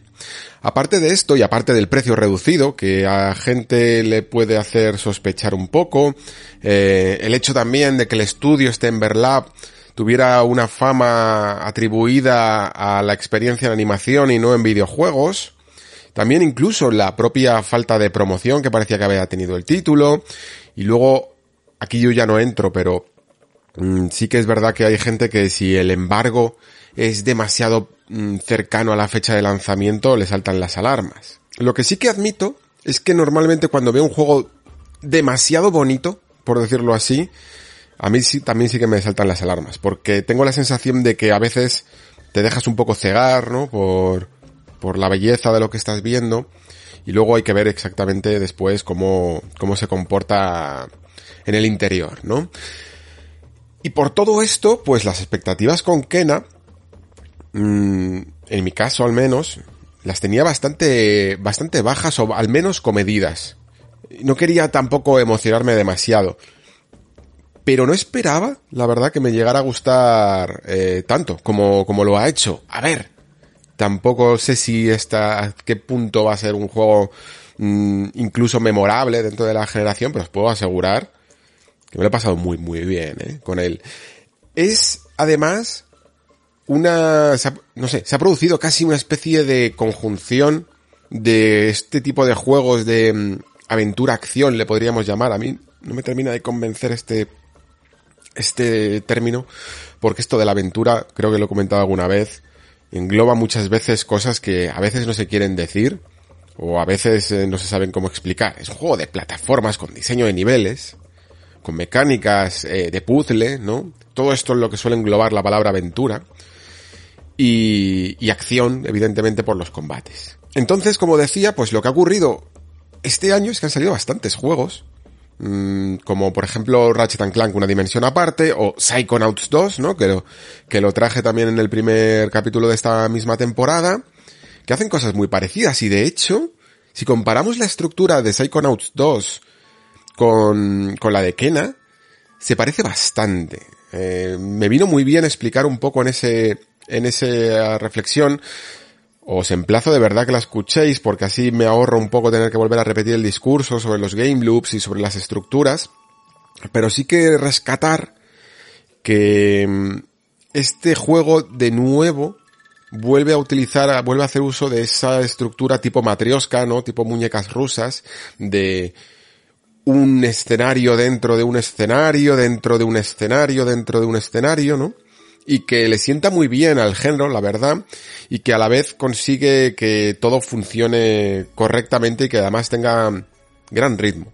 En Psychonauts quizá todo funcionaba de una manera más cerrada en el sentido de que, bueno, eh, había algunos niveles a los que técnicamente no podríamos volver a acceder, aunque se puede, pero, pero al suceder dentro del, de las mentes de algunos personajes, pues tira más de un nivel tradicional, por decirlo así, mientras que aquí todavía es más muñeca rusa, ¿no? Porque todo sucede en estas áreas enormes, ¿no? Que van teniendo otras áreas más pequeñas, que van teniendo otras más pequeñas y que a la vez eh, contienen todas las fases de plataformeras, de batallas, de puzzles, de secretos, de caminos alternativos y todo de una manera más cohesionada en su propio mundo. Hasta el punto de que una vez que vamos desbloqueando estos viajes rápidos, podemos recorrerlo absolutamente eh, todo el escenario de palmo a palmo. Le sienta francamente bien, francamente bien este juego tener este tipo de estructura y me gustaría que hubiera más. Y de hecho, a medida que han ido saliendo estos juegos, creo que han hecho hasta a Ratchet palidecer un poquito a Ratchet Clank. Eh, al último Ratchet Clank, porque si bien Me parece un, un juegazo, una factura impresionante. Su estructura de mundos, aunque tenga áreas abiertas, se antoja un pelín menos inspirada, podríamos decir, que este tipo de mundos que casi recuerdan a, no son exactamente Metroidvanias en el fondo, ¿no? Pero mm, casi funcionan como tal, gracias a que el tipo de mecánicas que vamos aprendiendo a lo largo del juego hace que podamos volver y descubrir aún más eh, puzzles y aún más secretos. El juego se va abriendo, se va abriendo a medida que vamos completando cada objetivo. Digamos que tienes como tres escenarios principales, ¿no? Dentro de un hub eh, más grande y precedido además de un prólogo para que te vayas habituando. Este prólogo lo menciono sobre todo porque engaña. Si estás escuchando esto y todavía no has jugado y te pones con Kena, vas a jugar este prólogo y vas a decir, pero si es un juego muy sencillo. Y en el momento en el que se abre por fin, en el que pasas, digámoslo así, al primer gran escenario de los tres que contiene, es realmente cuando, bueno, cuando el juego se luce, sinceramente. Es cuando va más allá del simple salto, doble salto, del simple ataque, ataque, ataque, y la cosa se empieza a volver más, más compleja, más divertida. Además, no simplemente es que vaya creciendo el desafío, que eh, vaya mejorando un poco los niveles, sino que le va añadiendo siempre una cierta variedad y además una variedad inteligente. Que creo que esta es la clave del asunto, porque cada nivel de, de este juego está muy bien planteado, la verdad. Contiene la justa dosis de todo, ¿no? De, de enemigos, de variedad de enemigos incluso, porque mm, al principio lo que sucede es que te ponen unos enemigos que son para spamear el botón pero al máximo. Es demencial. Y tú piensas, como esto seas todo el rato así, pues el típico enemigo que cada ataque que se come eh, tiene una animación de, de aturdirse y entonces puedes seguir atacando, atacando hasta el infinito que no te va a responder. Y piensas, madre mía, qué mal empieza esto. Pero entonces, mm, ese enemigo lo convierte en una especie de masilla para molestar, mientras que te va poniendo enemigos que requieren respuestas precisas eh, y casi estratégicas, ¿no? Algún enemigo a lo mejor tienes que utilizar más el arco, otro tienes que utilizar una mecánica distinta. Otro es mejor utilizar el escudo, otro es mejor esquivar, otro es mejor apuntar a un punto débil, mm, otro tienes que sacarle el punto débil, otro es mejor utilizar un ataque fuerte y para el ataque fuerte primero tienes que utilizar a estos bichillos llamados rots que te acompañan. Y claro, al final, pues los combates se convierten casi en una especie de de orden que tienes que averiguar si quieres ser eficiente en él, evidentemente. Si tienes mucha habilidad, pues al final lo puedes hacer como quieras porque eh, te los vas a cargar igual, ¿no? Pero como digo, tiene la correcta mm, dosis de combate, la correcta dosis de secretos, la correcta dosis de puzzles, de secciones de plataformas. Solo hay algunos momentos de estos que a mí, sinceramente, no me molan porque ah, yo creo que esto fue lo peor que aportó Uncharted al mundo de, de las pseudoplataformas, ¿vale? Estos niveles en los que vamos como escalando fachadas por cornisas eh, que, que, están perfectamente señalizadas y que en el fondo eso no es una plataforma, porque lo único que tienes que hacer es mover el stick para adelante o para los lados y de vez en cuando pulsar el salto. Es, es exactamente lo mismo que andar, solo que en una pared. No tiene ningún tipo de habilidad, ¿no? Pero afortunadamente después va intentando, aunque nunca llega a ser como un plataformas de antaño, pero sí que va poniendo alguna fase un poquito más mmm, desafiante en el género de las plataformas, que aún así creo que es un género que quitando evidentemente algunos grandes exponentes y los como los Mario y tal, eh, ha ido perdiendo lustre, ¿no? Porque se ha ido simplificando mucho las cosas. La, las, plataformas, uno de esos géneros, ¿no? Mm, eh, de los 90 tan, tan míticos, pues la gente ya no quiere frustrarse con ellas. E igual que los puzzles de las aventuras gráficas, para que nos hagamos una idea, ¿no? Son géneros de estos eh, que en su momento eran los principales y que ahora son completamente anecdóticos. Y entonces, como digo, el juego se va abriendo, se va abriendo, te vas metiendo en cada uno de estos niveles, subniveles y subniveles y luego los vas cerrando, ¿no? Vas cerrando uno, cerrando otro, cerrando otro, hasta ir volviendo otra vez a tu meta principal, que en el caso de, de Kena es como llega a alcanzar eh, la montaña sagrada para, para liberar un poco el, espíritu que hay, que hay allí y que ha llamado a esta especie de, no sabría cómo llamarla, es casi, Kena en el fondo es casi una especie de medium, ¿no? Por, por eso el subtítulo, ¿no? De Bridge of Spirits, porque hace un poco de puente para, para los espíritus y para que puedan trascender, ¿no? Este es un poco el planteamiento del juego.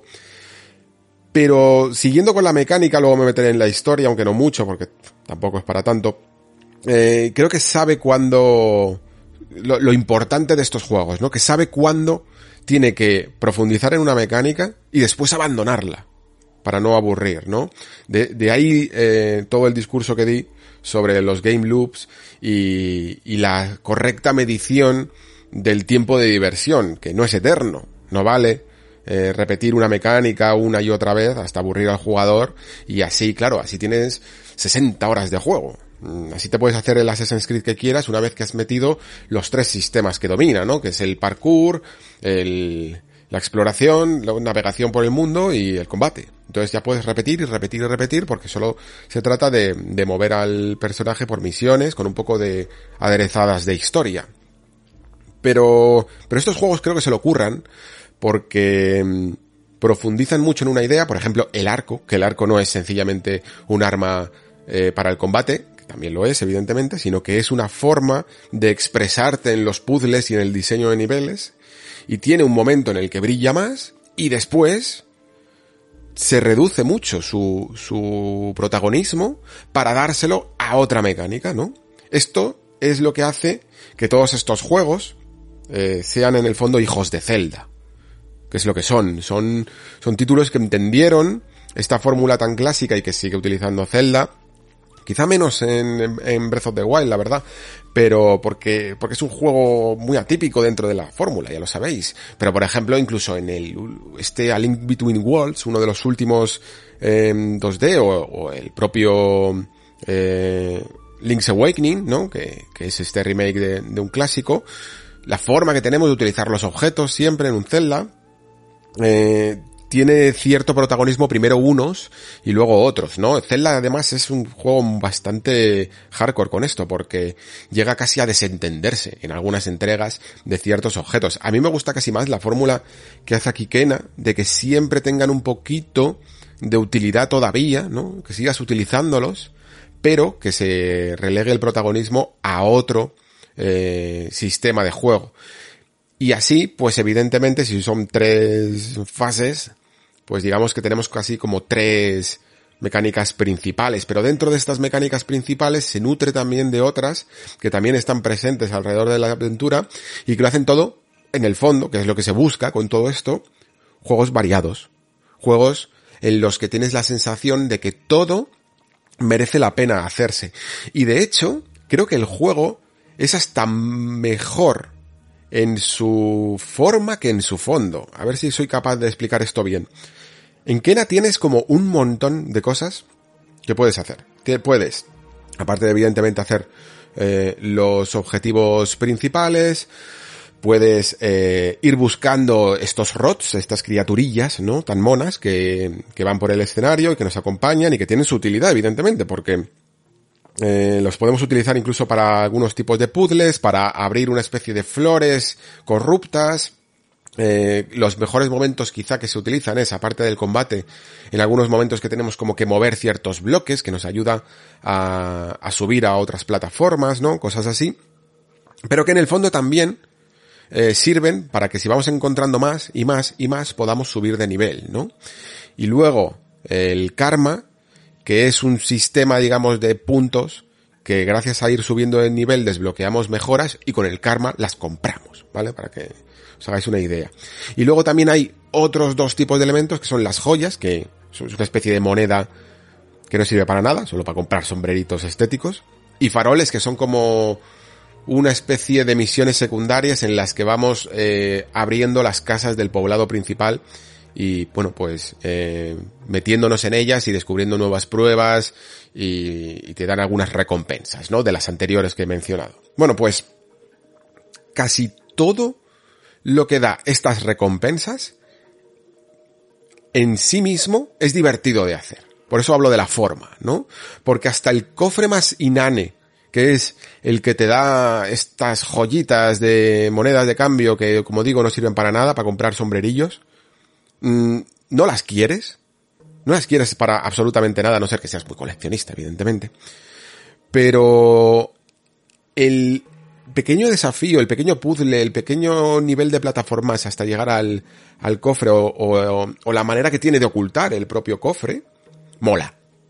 Está muy bien, está muy bien construido. Llega, llega a ciertos momentos en los que te apetece todo el rato. El juego está todo el rato llamándote a hacer cosas, a distraerte de la misión principal. Y que se pueda decir algo así de un juego es muy importante, ¿eh? Muy importante. De hecho, o sea, diría que Elder Scrolls en, lo suyo, ¿no? En, en, en RPG de misiones, su grandeza es esta. Saberte desviar y distraer de la misión principal. Aquí, Kena lo hace de una manera súper inteligente porque elimina todo el HUD de la pantalla, ¿no? Cuando atacas y tal, aparece un momento, pero luego lo elimina. No te pone ningún punto de guía de a dónde tienes que ir en el juego, lo relega todo a un mapa, sin minimapa, evidentemente. Y eso hace que sin quererlo, muchas veces, te equivoques de camino y te vayas para uno secundario y encuentres un montón de secretos. Y cuando te das cuenta dices, ah, vale, que no era por, que no era por aquí. Pero para entonces ya has hecho un buen número de, de no misiones secundarias, pero sí de, de secretos que la verdad es que mmm, cuando terminas, aunque te hayas equivocado de camino, aunque no hayas ido por el principal, dices, oye, ha merecido la pena. Porque estaba bien este secreto, estaba bien este nivel nuevo, estaba bien este pequeño puzzle que escondía un cofre, ha valido la pena la distracción. Y eso es súper, súper importante en un juego, en un juego así. Es un poco lo que os comentaba también de Ratchet Clank, ¿no? Que mola también descubrir todas las cosillas que hay extra en el escenario, porque muchas veces están escondidas con cierta elegancia. Y de hecho, Kena utiliza un sistema que a mí me gusta mucho porque ayuda mucho a ir despejando zonas y, y saber exactamente qué es lo importante que, y lo que quieres hacer que me recuerda mucho a los mapas, a las áreas estas interconectadas de los últimos Tomb Raider, que además ibas al mapa, te venía una lista de todas las cosas que había en cada área y tú decidías un poco las que te apetecía cumplir y las que no, y, y cuánto tiempo deberías de permanecer en ese área, porque a lo mejor, oye, lo has cogido todo y para qué seguir investigando, ¿no? Pues si te aparece ya señalado en el mapa, fantástico. Así que de nuevo, pues tenemos uno de estos juegos que sabe gestionar creo, con, con elegancia, no solo su propia misión principal, ¿no? Sino todo lo que ofrece al, alrededor. De hecho, a mí, juego creo que me ha durado 14, 15 horas. Porque, sí, yo creo que 14 horas, tengo que mirarlo. Eh, la misión principal a lo mejor te la puedes hacer en 10, 12. No creo que sea mucho más corto, a no ser que seas muy, muy hacha, ¿eh? A, los mandos. Eh, pero si te distraes para conseguirlo todo, se te puede ir bastante, ¿eh? Se te puede ir a las 15, incluso a las 20 horas eh, si tardas en encontrar todos los, todos los secretos. Y creo que es uno de esos juegos en los que el tiempo puede estar bien invertido, ¿vale? Porque no es sencillamente coleccionar cosas para conseguir el trofeo de turno, sino que el camino al menos se disfruta porque es que el diseño de niveles es bastante bueno. O sea, no es a lo mejor lo mejor que hayas conseguido ver en este tipo de juegos. De hecho, hay, por ejemplo, algunos, yo creo que está un poco en la línea de Psychonauts 2, ¿no? Hay algunos de Psychonauts 2 que me gustan más, hay algunos de Kena eh, que me gustan más, ¿no? Pero está en ese diseño de nivel que nunca aburre, que sabe cuándo debe determinar cada sección, que es capaz de meter un cierto grado de complejidad que se agradece en algunos puzzles, que te hace pensar de una manera muda, sin darte demasiadas pistas, ¿no? Sin ser demasiado obvio y que al final, eh, pues es un placer resolver casi cada puzzle, salvo alguno que se me ha atravesado por yo que sé, porque no he entendido la lógica interna. En general, eh, terminan muy bien y además siempre lo hacen con un jefe final que si bien por ejemplo en su diseño la verdad que son un poco similares todos, intentan de nuevo eh, animarte a practicar una, un tipo de estrategia algo distinta, ¿vale? Para que no siempre utilices eh, la misma forma de, de, combatir. Vale, pues, habiéndome quitado ya un poco más el grueso de, de las mecánicas, aunque a lo mejor luego vuelvo, sí que hago un interludio aquí para hablar de la historia y ya os digo, ¿eh?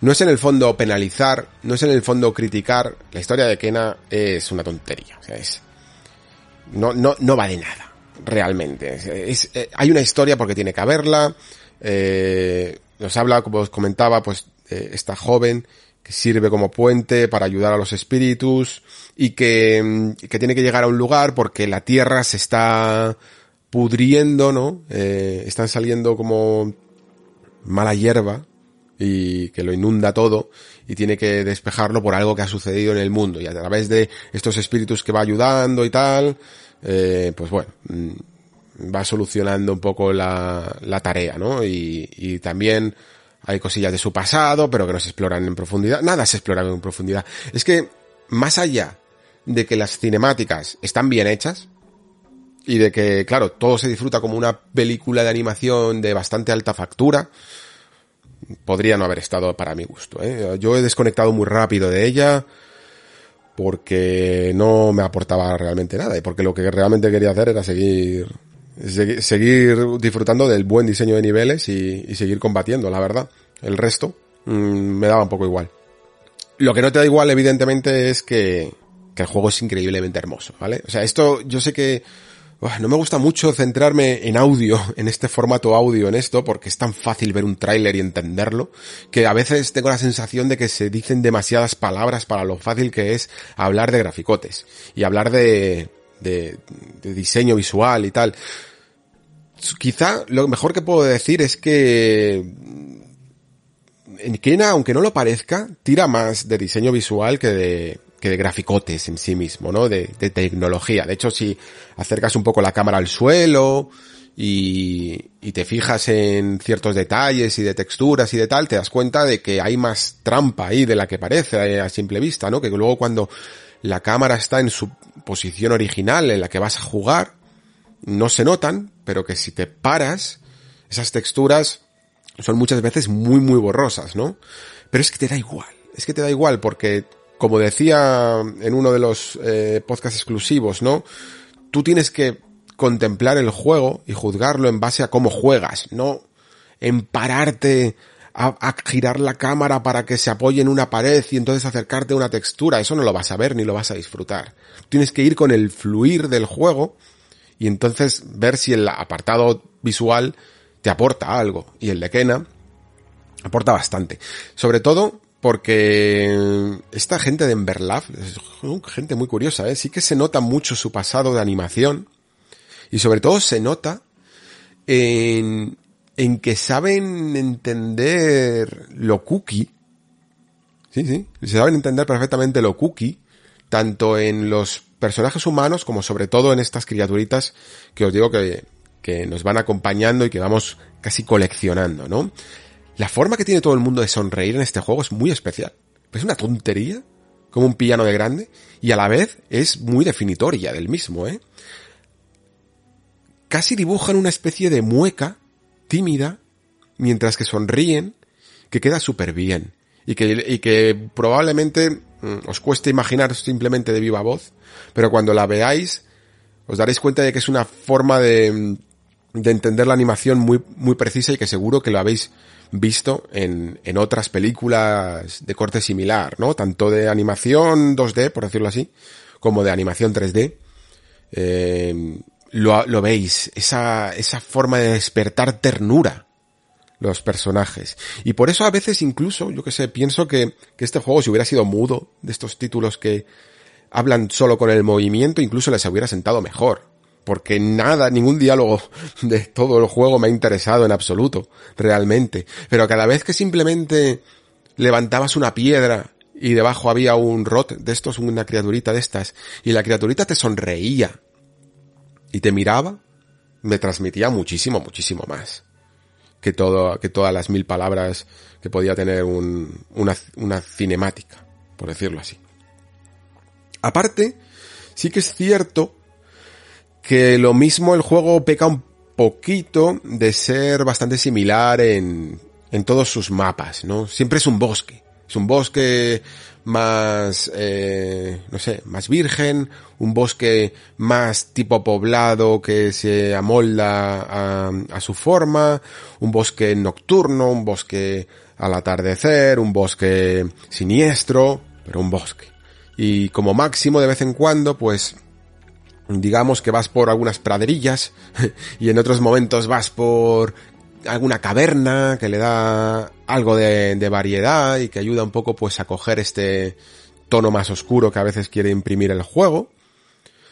Pero no, no tiene mucha variedad. Lo que pasa es que lo que hace, pues lo hace, lo hace francamente bien. Eh, realmente, como el, como estos entornos naturales se pueden conseguir de formas tan preciosas, a veces un poco artificial, ¿no? Porque siempre tiras un poco por subir la saturación del verde para, para impactar más, ¿no? Para conseguir más brilli brilli. Pero, pero está muy bien conseguido. Tiene, tiene realmente momentos únicos y, y sobre todo notas que, que sí, que esta gente sabe animar. Curiosamente, Curiosamente tengo algunas cuantas cosas que decir sobre la animación, porque no todo es perfecto. Si bien las animaciones, eh, sobre todo de cinemáticas y cosas así, están muy bien conseguidas, las que tienen que ver con el puro videojuego mmm, y, con las transiciones entre animaciones no lo están tantos. A mí me gusta decir que de una escala del 0 a Platinum Games, esto es un 5, ¿vale?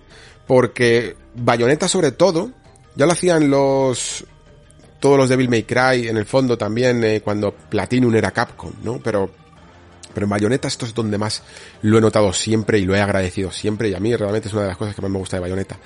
Cada vez que cambias, cancelas un movimiento, cambias de animación, eh, pegas un esquive mientras que estabas atacando, la fluidez que tienen los...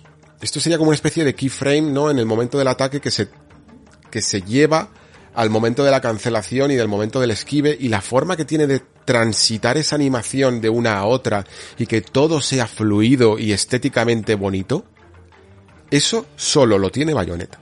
Solo. Bayonetta 1 y Bayonetta 2. No existe otro juego igual en esa en transición de animaciones. Es increíble. Quizá Bankis. Pero pero como tiene otros tempos, a lo mejor hasta lo aprecias menos. Es, es, es, es alucinante de verdad. Solo de pensarlo uf, eh, me, me, apetece volver a jugarlo. Ken aquí hay veces que dices, anda raro, eh, salta raro, el momento de pararte, de frenarte, de atacar, de saltar, de esquivar, notas que no hay una armonía ni en las animaciones, ni, o sea, ni en la conjunción de las animaciones, las animaciones en sí pueden estar bien, pero en esa conjunción, en esa transición, y la respuesta también que te da, evidentemente, como jugador a los mandos, no es quizá la más, la más correcta, ¿no? ¿no? No, es la mejor.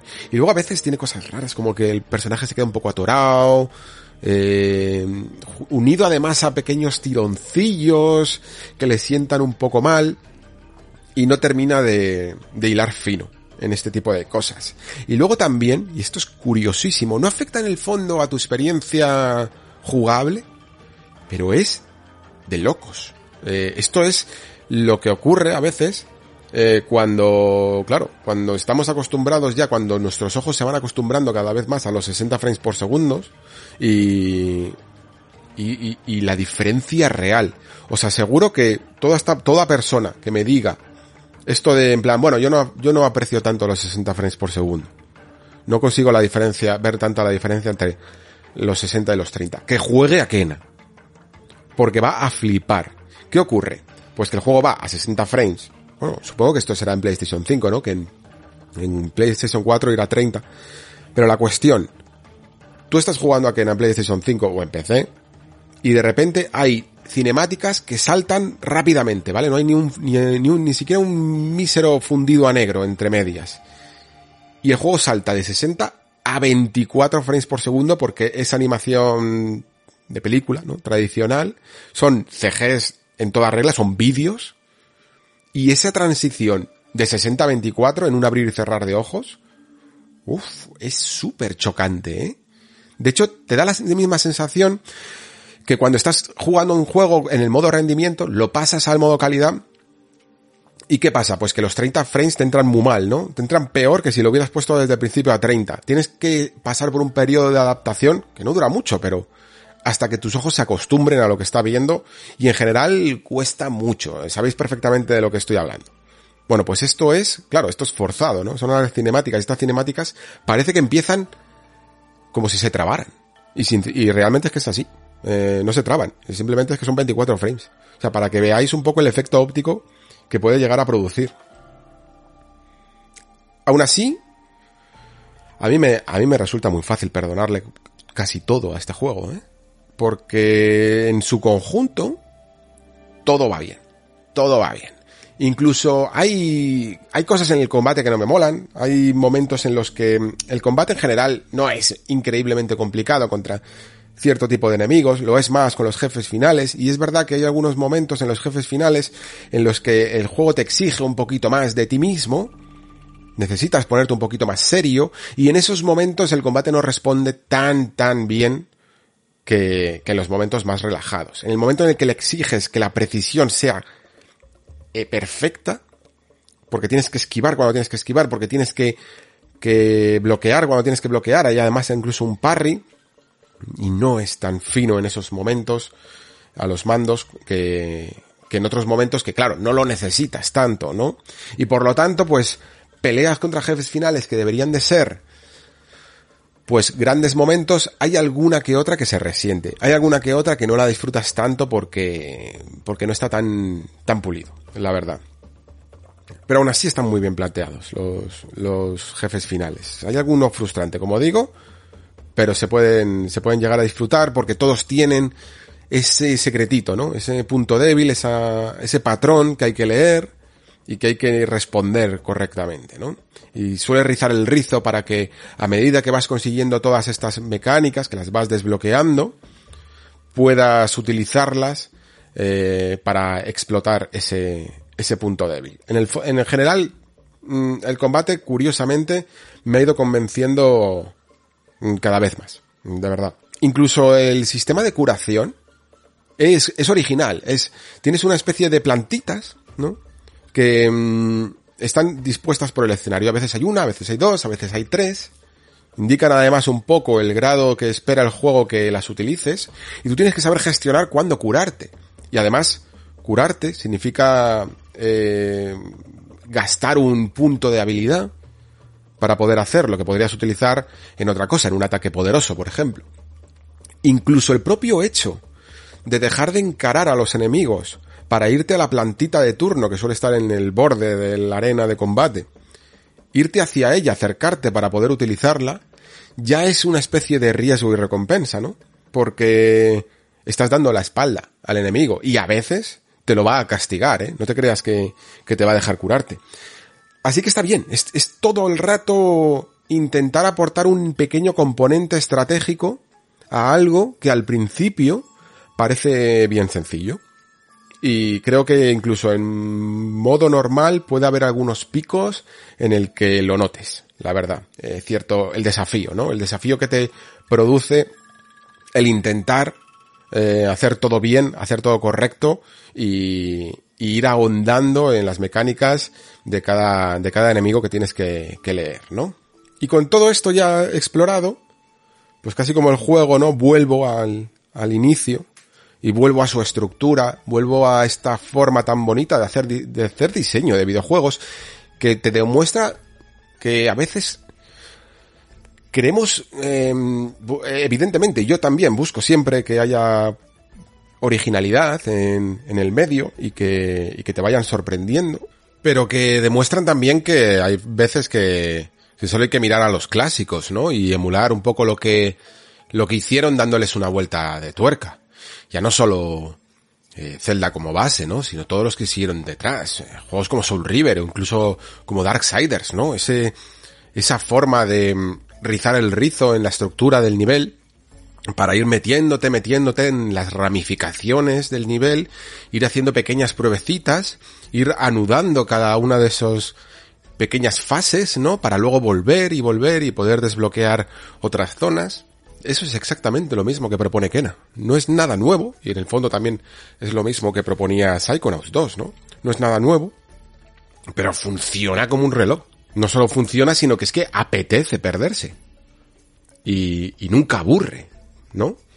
eh, entienden perfectamente cuándo hay que, que parar y, y dejar de abusar de una mecánica y cuándo tiene que dar comienzo otra, ¿no? Esta gente realmente sabe diseñar un juego. Quizá proviene de un estudio de animación eh, y saben evidentemente de ello, pero yo creo que aquí se ha contratado a gente que sabe, que domina perfectamente el lenguaje del videojuego y entiende perfectamente lo que hay que hacer en cada momento, ¿no?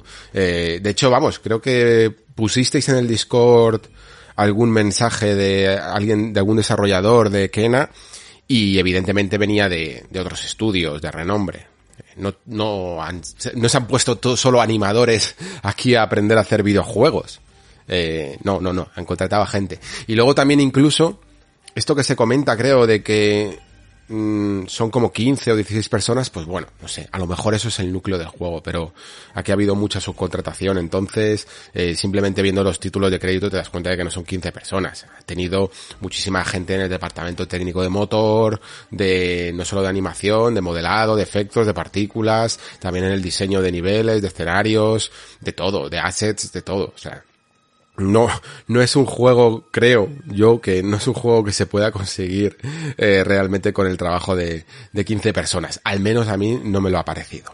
En fin, que es muy fácil recomendar este juego. Os lo digo de verdad.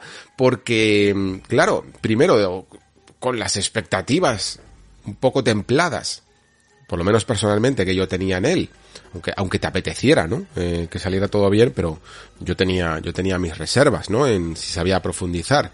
Y, con el gran resultado que ha tenido, ahora le sumas el hecho de que te salga a 40 euros, y, a mí sinceramente, mmm, que ya sabéis que no estoy aquí en el Nexo para recomendar nada, yo estoy simplemente pues para reflexionar sobre las cosas que hace bien o mal un videojuego a mi parecer.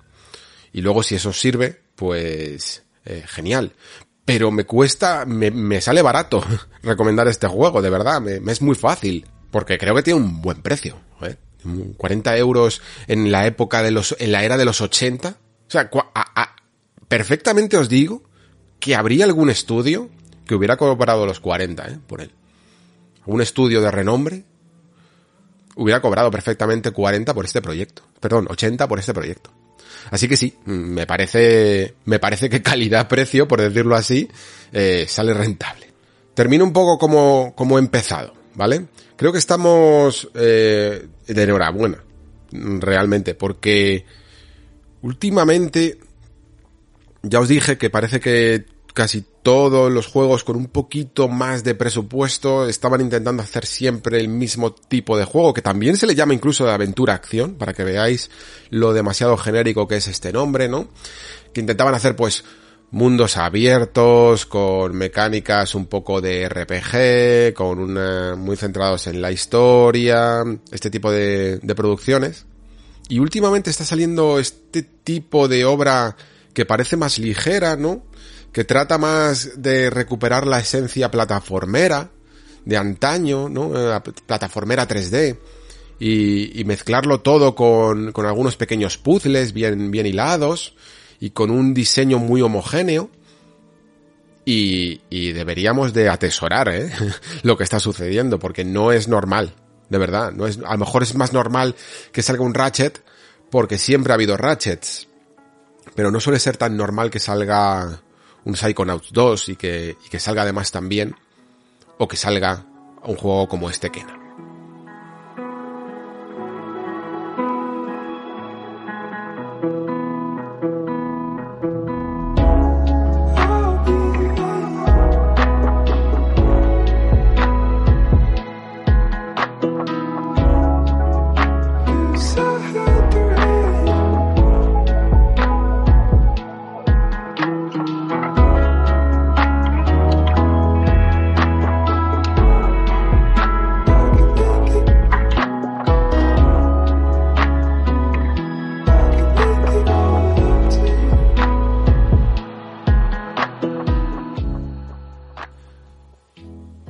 Bueno, pues la verdad es que no iba a jugar a Life is Strange porque como comentaba, ha sido muchos juegos este septiembre y pensaba que no iba a sacar el tiempo. Lo que pasa es que estuve hablando con el amigo Pere y a él le había gustado bastante este True Colors y aparte de que yo de Pere me fío mucho, eh, ya sabéis cómo es, que es que logra transmitirte siempre su pasión, ¿no?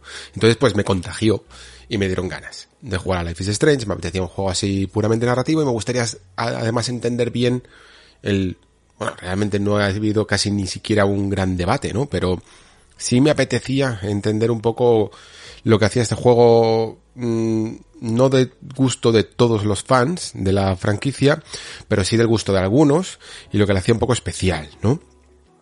Al fin y al cabo también el hecho de que estuviera completo me daba la oportunidad también de traerlo aquí porque con Life is Strange 2 me, me dolió un poquito porque el hecho de haberlo, bueno, de haberlo sacado como siempre lo hacía la franquicia en capítulos cada tanto tiempo, se me quedaba un poco descolgado. No sabía muy bien cuándo traerlo y al final cuando llegó el juego pues estaba con otras cosas. Cuando por fin estaba entero, aunque lo jugué, pero estaba con otras cosas. Así que no quería eh, pasar la oportunidad. Lo que pasa es que llegó pues, un poco tarde, ¿no? Evidentemente.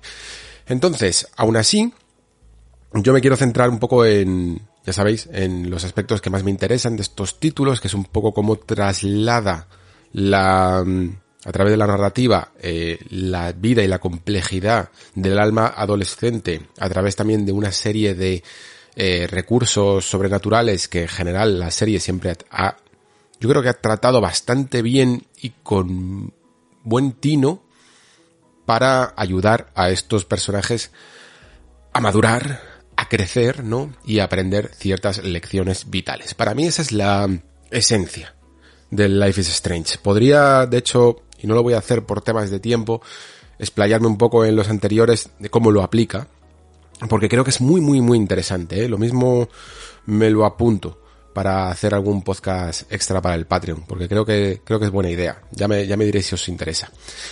La cuestión es que el juego, y a lo mejor aquí hay gente que cree que es spoilers, pero estoy leyendo directamente la descripción de Steam. Me gusta mucho esto de refugiarme en la descripción de Steam, o en la descripción oficial, la sinopsis oficial del juego, porque me, me quita de muchos problemas de, ah, estás haciendo spoiler. No, esto es tal cual lo dice, lo voy a leer, la sinopsis del juego, ¿vale? Dice así. Alex Chen esconde su maldición. El poder de la empatía. Hostia, no me había pensado que lo transmiten de esta manera, ¿no? De maldición del poder de, ser empático. La capacidad de absorber y manipular las emociones ajenas. Tras la muerte de su hermano supuestamente accidental, Alex usa su poder para desentrañar la verdad que tanto tiempo lleva oculta. ¿Vale? Mm, bueno, aquí ya vemos un poquito uno de los temas troncales que van a ser esta reflexión. Hay prácticamente, no, hay dos frases literalmente en esta sinopsis. Una trata sobre personajes y otra trata sobre trama, ¿vale? ¿Por qué hago esta distinción? Porque creo que dentro de incluso, bueno, estas eh, impresiones que, que ha habido del juego, aquí está el meollo del asunto, ¿vale? La, de nuevo la confrontación entre están entre trama y personajes y entre esta necesidad a veces de aplicar una trama, aplicar una continuidad a una historia porque tenemos la pequeña, el miedo eh, de que si solo exploramos sentimientos de personajes mm, puede ser demasiado poco, ¿no? Y que siempre tiene que haber un hilo conductor y para eso las tramas siempre funcionan muy bien. Creo que tanta cultura de series como hemos tenido últimamente eh, nos creo deberían de quitar tantos miedos, deberían de sacudir a los desarrolladores tantos miedos, porque no hace falta, y creo que Life is Strange es una serie que debería, una serie, una, una, mm, un videojuego serial que funcionaría mucho mejor si centrara exclusivamente en personajes. Y creo que aquí está también el meollo del asunto. Como decía, por ejemplo, hay gente como Pere que le ha gustado bastante este juego y otros que se han quedado un poquito más frío. Yo creo que me encuentro un poco en término medio, ¿vale? Me ha... Ha habido cosas que me han parecido muy guays y que no me esperaba que este juego fuera tan a saco en términos sobre todo de tecnología y incluso en algunas, bueno, no sé si decisiones, pero sí en algunos momentos que, están bien construidos. Y luego hay cosillas que me han hecho a lo mejor eh, no desconectar, pero sí no implicarme tanto como debería de implicarme, sobre todo alrededor de la protagonista, ¿no? De Alex, de esta chica que llega al pueblo de Haven, una especie de pueblo montañés súper idílico, ¿no? Eh, y en el que rápidamente las cosas se van a torcer un poquito. Para explicarme bien y para no hacer más spoilers de la cuenta, vamos a repasar series, ¿eh? Hoy. Vamos a mm, explicar por qué algunas de las series más laureadas de los últimos tiempos son como son y han funcionado tan bien y han conectado tanto con el espectador. Y de esta manera creo que va a quedar mejor ya no solo esta reflexión sobre Life is Strange, sino la que hice con Tales of Arise y el problema que tengo últimamente, en general, últimamente porque lo detecto más, pero también porque noto esta serie de estructura que para mi gusto no, para mi gusto, eh, repito siempre, esto no es sentar cátedra, es lo que a mí me gusta. Eh, para mi gusto es algo menos redonda. No es que sea fallida, pero es menos redonda y es el no explorar ni revelar la vulnerabilidad de los personajes, sobre todo de los protagonistas, al principio de la historia. El secuestrar esa verdad emocional que tiene un personaje para después dar un golpe de efecto y hacerlo a través de un, al final, a través de una revelación o a través de un giro de guion. Esto sucede en Life is Strange y esto sucedía también en Tales of como comentaba, ¿no? Que los personajes a través de sus secretos y de su amnesia, pues no sabían ni quiénes eran ni cuáles eran sus, su daño personal. Y las historias son eh, el cuento que nos contamos a nosotros mismos de nuestros problemas, de nuestros defectos, de nuestras vulnerabilidades y de nuestro dolor y de nuestra capacidad para superarlo. Y si no conectas al principio con ese dolor y con esa vulnerabilidad, no terminas de conectar con el personaje y no te terminas, no es que no te termines de creer las cosas que le suceden, sino que no le acompañas de la mano. Cuando un personaje al principio y por eso todo el mundo recomienda que, en la primera página de un guion es cuando ya deberías de empezar a ver eh, los problemas que tiene un personaje. Eh, cuáles son aquellas cosas que le están haciendo sufrir y cuál van a ser aquellas cosas que tiene que superar. Y si no lo ves desde el primer momento, eh, hay un, tienes un problema. Tienes un problema porque la gente no puede empatizar, curiosamente, ¿no? Con, con el personaje. Sí que es verdad que Life is Strange empieza con una especie de, como visita al psiquiatra o al psicólogo o a alguien del refugio para jóvenes en el que estaba, em, eh, uno de estos centros de, para adolescentes hasta que tienen, alcanzan la mayoría de edad, y le hace algunas preguntas, ¿no? A Alex sobre su vida y sobre lo que siente y sobre si se cree que está preparada y tal, y te puede ayudar un poquito a tener un punto de partida, pero no conectas con el auténtico dolor. No conectas con aquellas cosas que después se dejan para las revelaciones. Y para mostrar, salir un poco de la teoría, como decía, y mostrar un poco de ejemplos, os voy a hablar de dos series, ¿vale? Pongamos, por ejemplo, una serie en la que os voy a contar el argumento. Em, así a, a, grandes rasgos. Esta, esta es la historia de un vendedor de drogas, ¿vale? Una persona que se dedica a eh, crear y vender, distribuir droga por eh, el territorio. Y a lo largo de la serie, pues vamos a ver cómo eh, se tiene que luchar contra otras bandas rivales, ¿no? Y luego también tiene que, bueno, tiene confrontaciones con aquellas personas que forma equipo, y, e incluso también pues con su mujer, ¿no? Con su propia familia a la que le oculta el hecho de que es un vendedor de drogas. Y las cosas van escalando porque él tiene eh, la ambición, ¿no? De ser, bueno, de ganar mucho dinero evidentemente y de ser aquella persona que consiga todo el mercado del narcotráfico. Y en la temporada final eh, vamos a descubrir que esta persona en el fondo era un profesor de química que mm, nunca había sido muy reconocido en tanto en su labor familiar como en su labor profesional y que encima después de haber sido pues un pobre un pobre diablo, ¿no? Que aunque era muy inteligente y sabía un montón de su materia, nunca había conseguido nada en la vida, va y le dicen que tiene un cáncer. Supongo que ya todo el mundo sabéis que estoy hablando de Breaking Bad. Eh, pero habéis notado lo que he hecho. He cambiado, ¿no? Eh, el argumento. He empezado por la temporada 2, por ejemplo, o la temporada 3, y he dejado la temporada 1 para el final, ¿no? Como que el acto revelador de mm, Breaking Bad es el hecho de darse cuenta que Walter White lo que estaba haciendo era portarse mal, ¿no? Con el título de la serie, porque ahora por fin conocemos ese giro de que él en el fondo era un profesor de química sin mucho éxito en la vida, ¿no? Y que después de que le digan que tiene un cáncer, decide mm, dedicarse a vender droga y a utilizar la química para otros fines, ¿no? Esto no significa que esta serie, que es lo que os decía antes, no es que hay una manera correcta e incorrecta de hacer las cosas, ¿no? Solo hay decisiones y consecuencias, como dice The Witcher, ¿no? Pues, ¿cuál habría sido las consecuencias de que Breaking Bad se hubiera contado de esta manera? Pues sí, evidentemente, todo el mundo diríamos, wow, wow, qué giro, ¿no?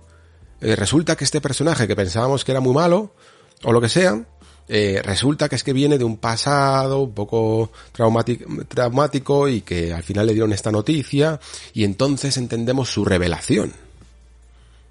Y, puede, y puede haber funcionado, pero ¿a que no creéis que funciona mucho mejor tal cual es la serie, ¿no? Empezando por el dolor de Walter White, empezando por la vulnerabilidad de Walter White, empezando por esa verdad emocional que hablaba, de desconectar desde el primer momento, de acompañarle de la mano desde el primer momento sabiendo por qué son las cosas, ¿no? Sabiendo que era un tipo muy inteligente al que todo el mundo le ha manipulado, a que todo el mundo se ha aprovechado de él y que encima va y se, y se va a morir. Y entonces de ese dolor nace su frustración y nace su caída en el lado oscuro, por decirlo así, y gracias a entender todas esas motivaciones, podemos explorar las consecuencias de ellas. ¿No es mejor así? Pongo otro ejemplo. Esta es la historia de un vendedor eh, que vende cualquier cosa que le digan que, tiene que vender, que hace, digamos, el diseño y la propaganda de ciertos artículos, ¿no? Y su objetivo es pues ganar mucho dinero también y ser el mejor, el mejor vendedor y conseguir los mejores clientes. Y parece que tiene una, una mm, vida idílica porque eh, le va bien en la vida en cuestión económica, tiene un trabajo muy respetable y tiene una familia también bastante idílica en los años 50 eh, y 60. Eh, bueno, creo que son 60 más bien, no me acuerdo ahora exactamente. Y, y la cuestión es que, que aún así es un mujeriego que no hace más que poner los cuernos a su mujer con un montón de mujeres además y no para de beber, ¿vale? Y en la temporada final descubrimos que es que este hombre, eh, Don Draper, ahora lo puedo decir, es alguien que ha pasado por un, ha tenido un pasado en el que nos damos cuenta de que no ha sido un, un hijo querido, ha tenido una familia muy disfuncional, hasta el punto incluso que cuando en su momento luchó en la guerra, en la batalla de Corea, o no sé exactamente cuál, em, llegó incluso a desaparecer, a querer desaparecer y suplantar su identidad por otra persona que había muerto allí. ¿Vale? Y de nuevo he hecho lo mismo, ¿no? Lo que he hecho es coger ese pasado de Don Draper en Mad Men y ponerlo al final como la gran revelación de todo, ¿no? La, por fin entendemos las causas de por qué Don Draper así, es así. Pero no funciona mejor tal y como lo hace la serie.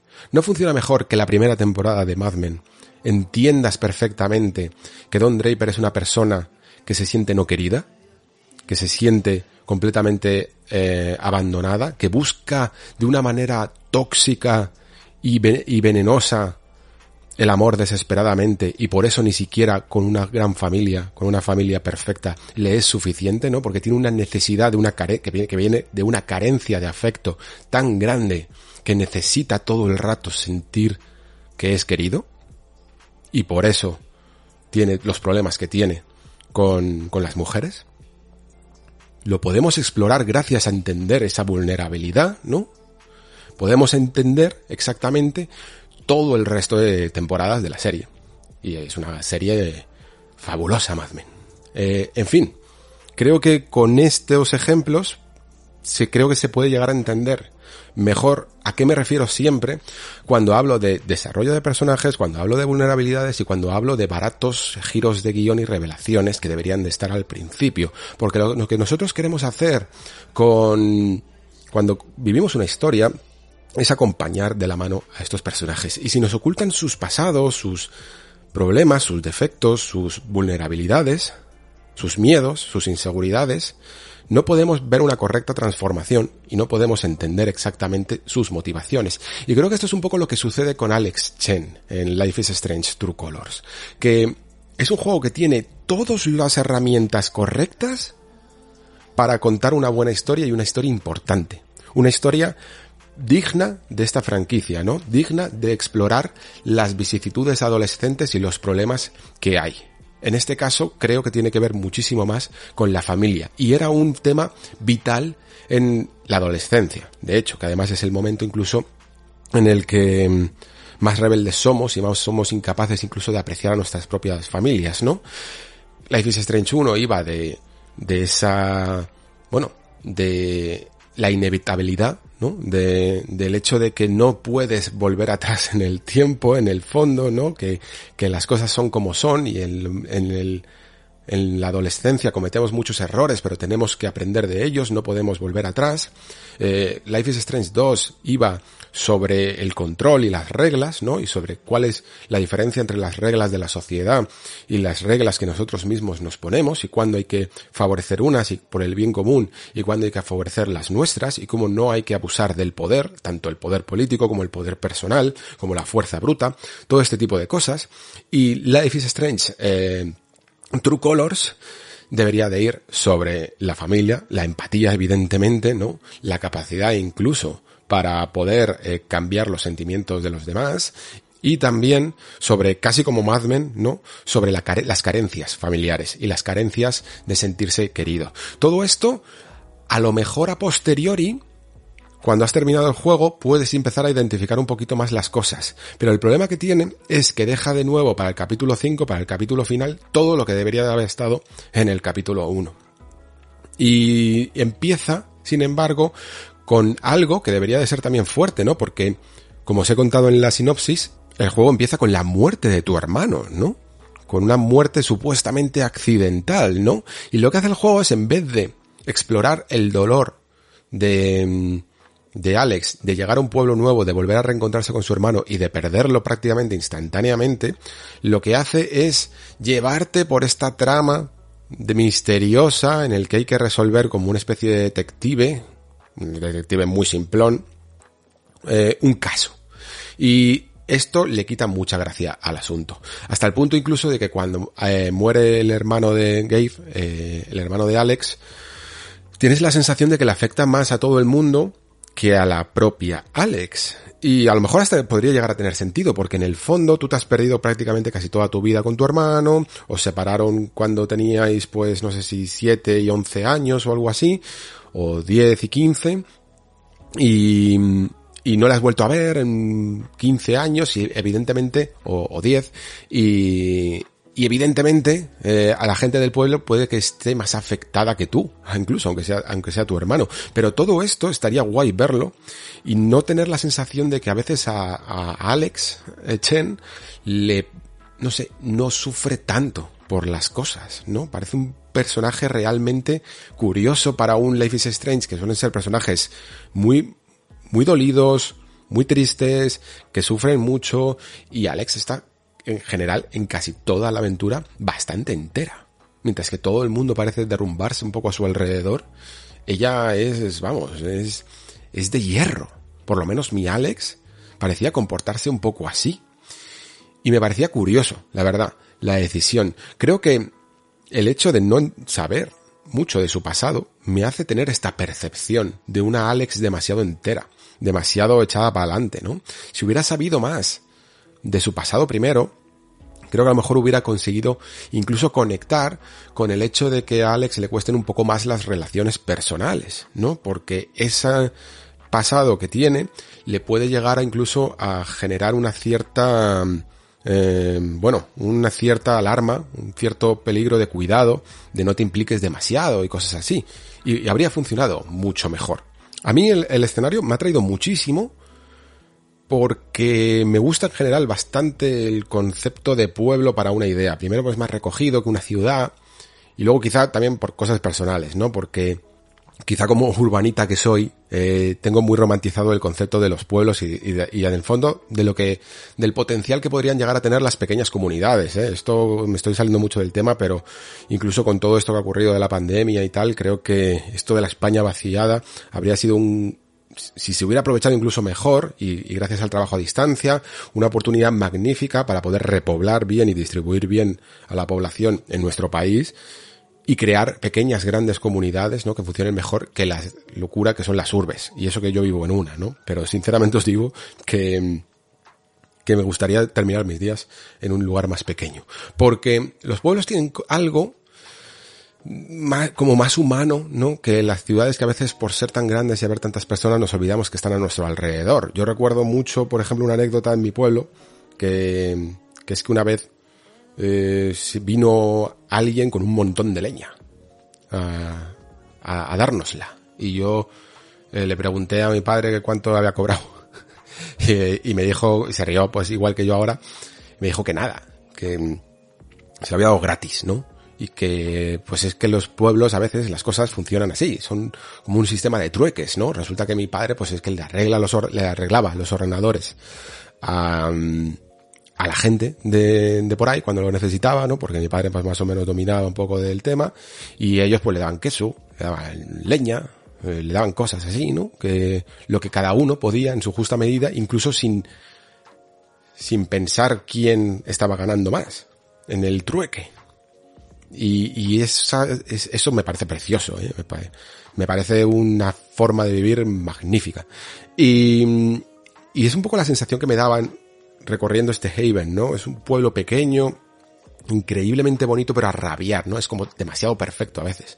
Y supongo que eso es algo que quiere eh, dar a intuir el juego, ¿no? Como que todo, todo por la superficie eh, está guay y en el fondo puede llegar a estar un poco podrido, ¿no? Porque todo el mundo es súper amigable, todo el mundo es muy amable, eh, todo el mundo te sonríe, el pueblo está entre dos montañas, casi como una especie de, con un atardecer casi eh, perpetuo, eh, con todo lleno de flores, con puentes que cruzan pequeños ríos, que, que desembocan de cascadas, maravilloso todo. O sea, hasta Alex llega al sueño adolescente, ¿no? Vive en, encima de un bar, en, un loft de la hostia, ¿sabes? Con su futboling, con su billar, con su máquina recreativa, y terminan allí las fiestas.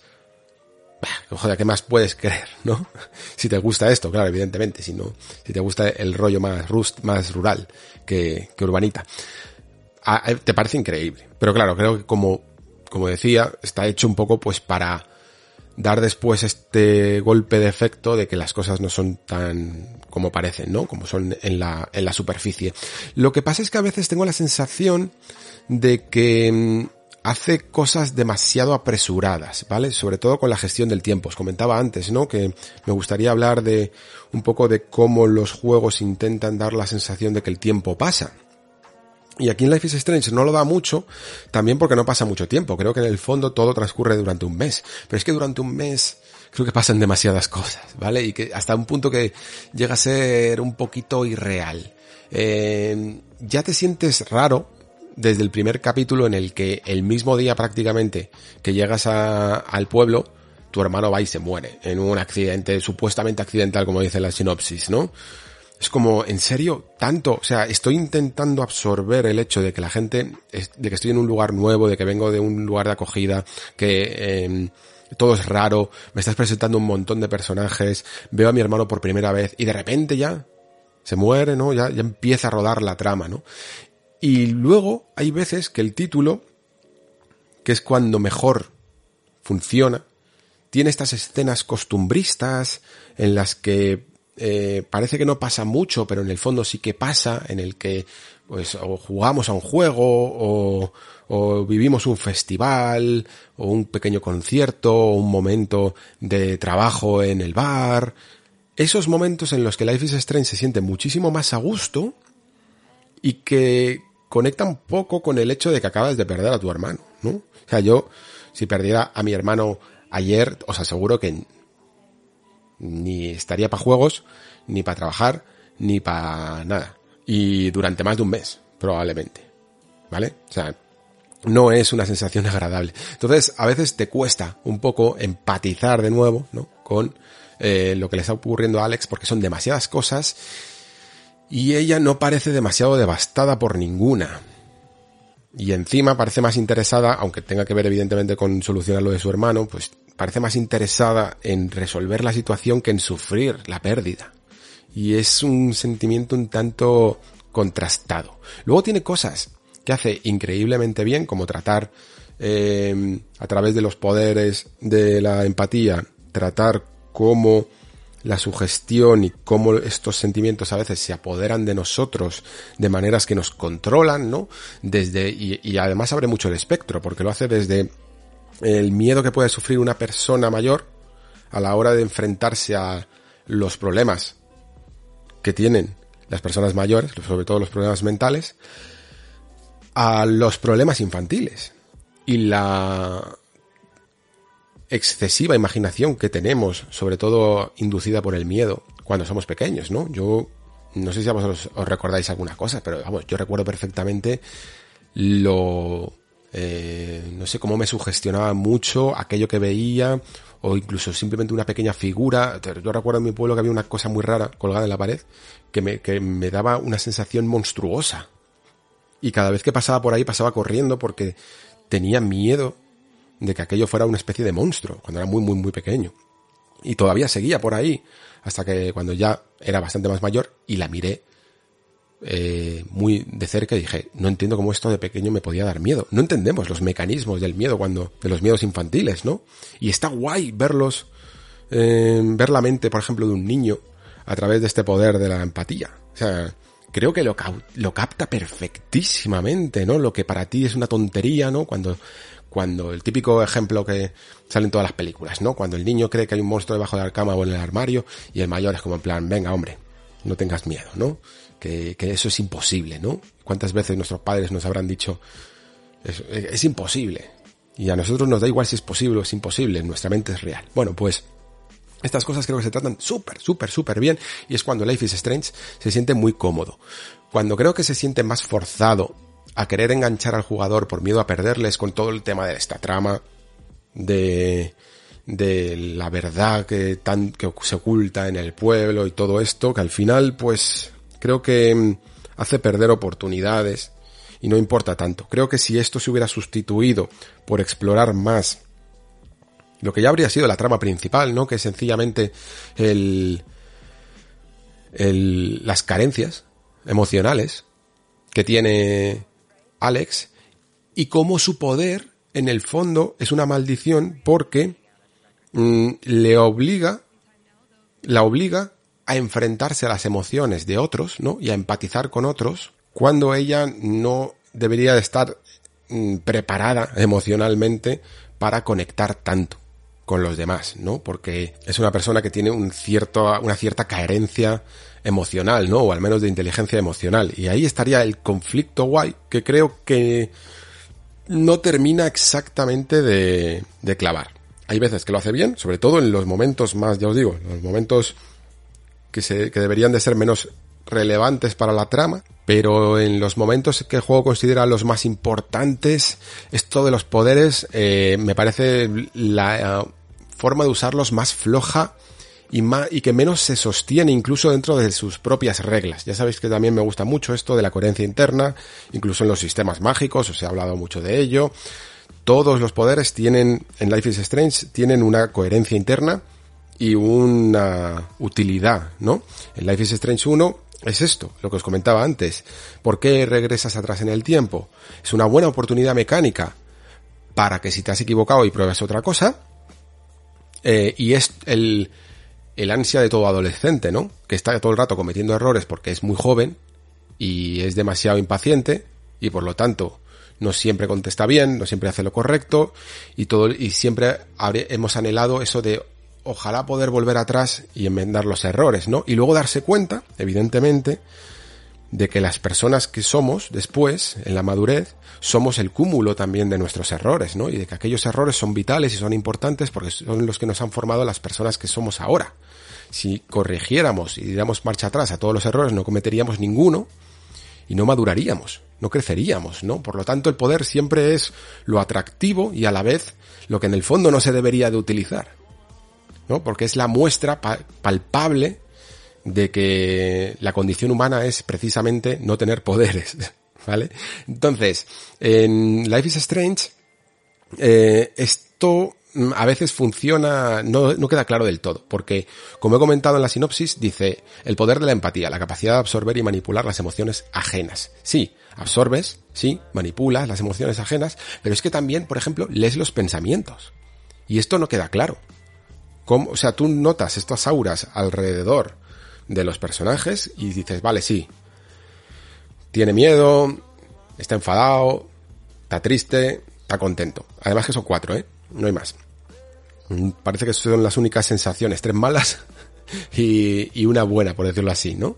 Y cuando, la manera que tiene el juego de expresarlas no es a través de tu propia intuición como jugador, de bueno, mira, te damos la pista del color y tú intenta llevar la conversación por este lado, según como quieras tú, sino que rápidamente leemos la mente literal, o sea, vemos un debate interno que tiene la persona y que nos cuenta exactamente lo que ocurre, eh, no solo cómo se siente, sino pistas que no deberíamos de conocer. Y yo entiendo que una cosa es tener el poder de la empatía, en el que, eh, bueno, tenemos la capacidad de sentirnos exactamente igual que una persona que tiene miedo, y otra cosa es conseguir pistas, absorber datos precisos de cosas que no deberíamos de saber a través de un sentimiento.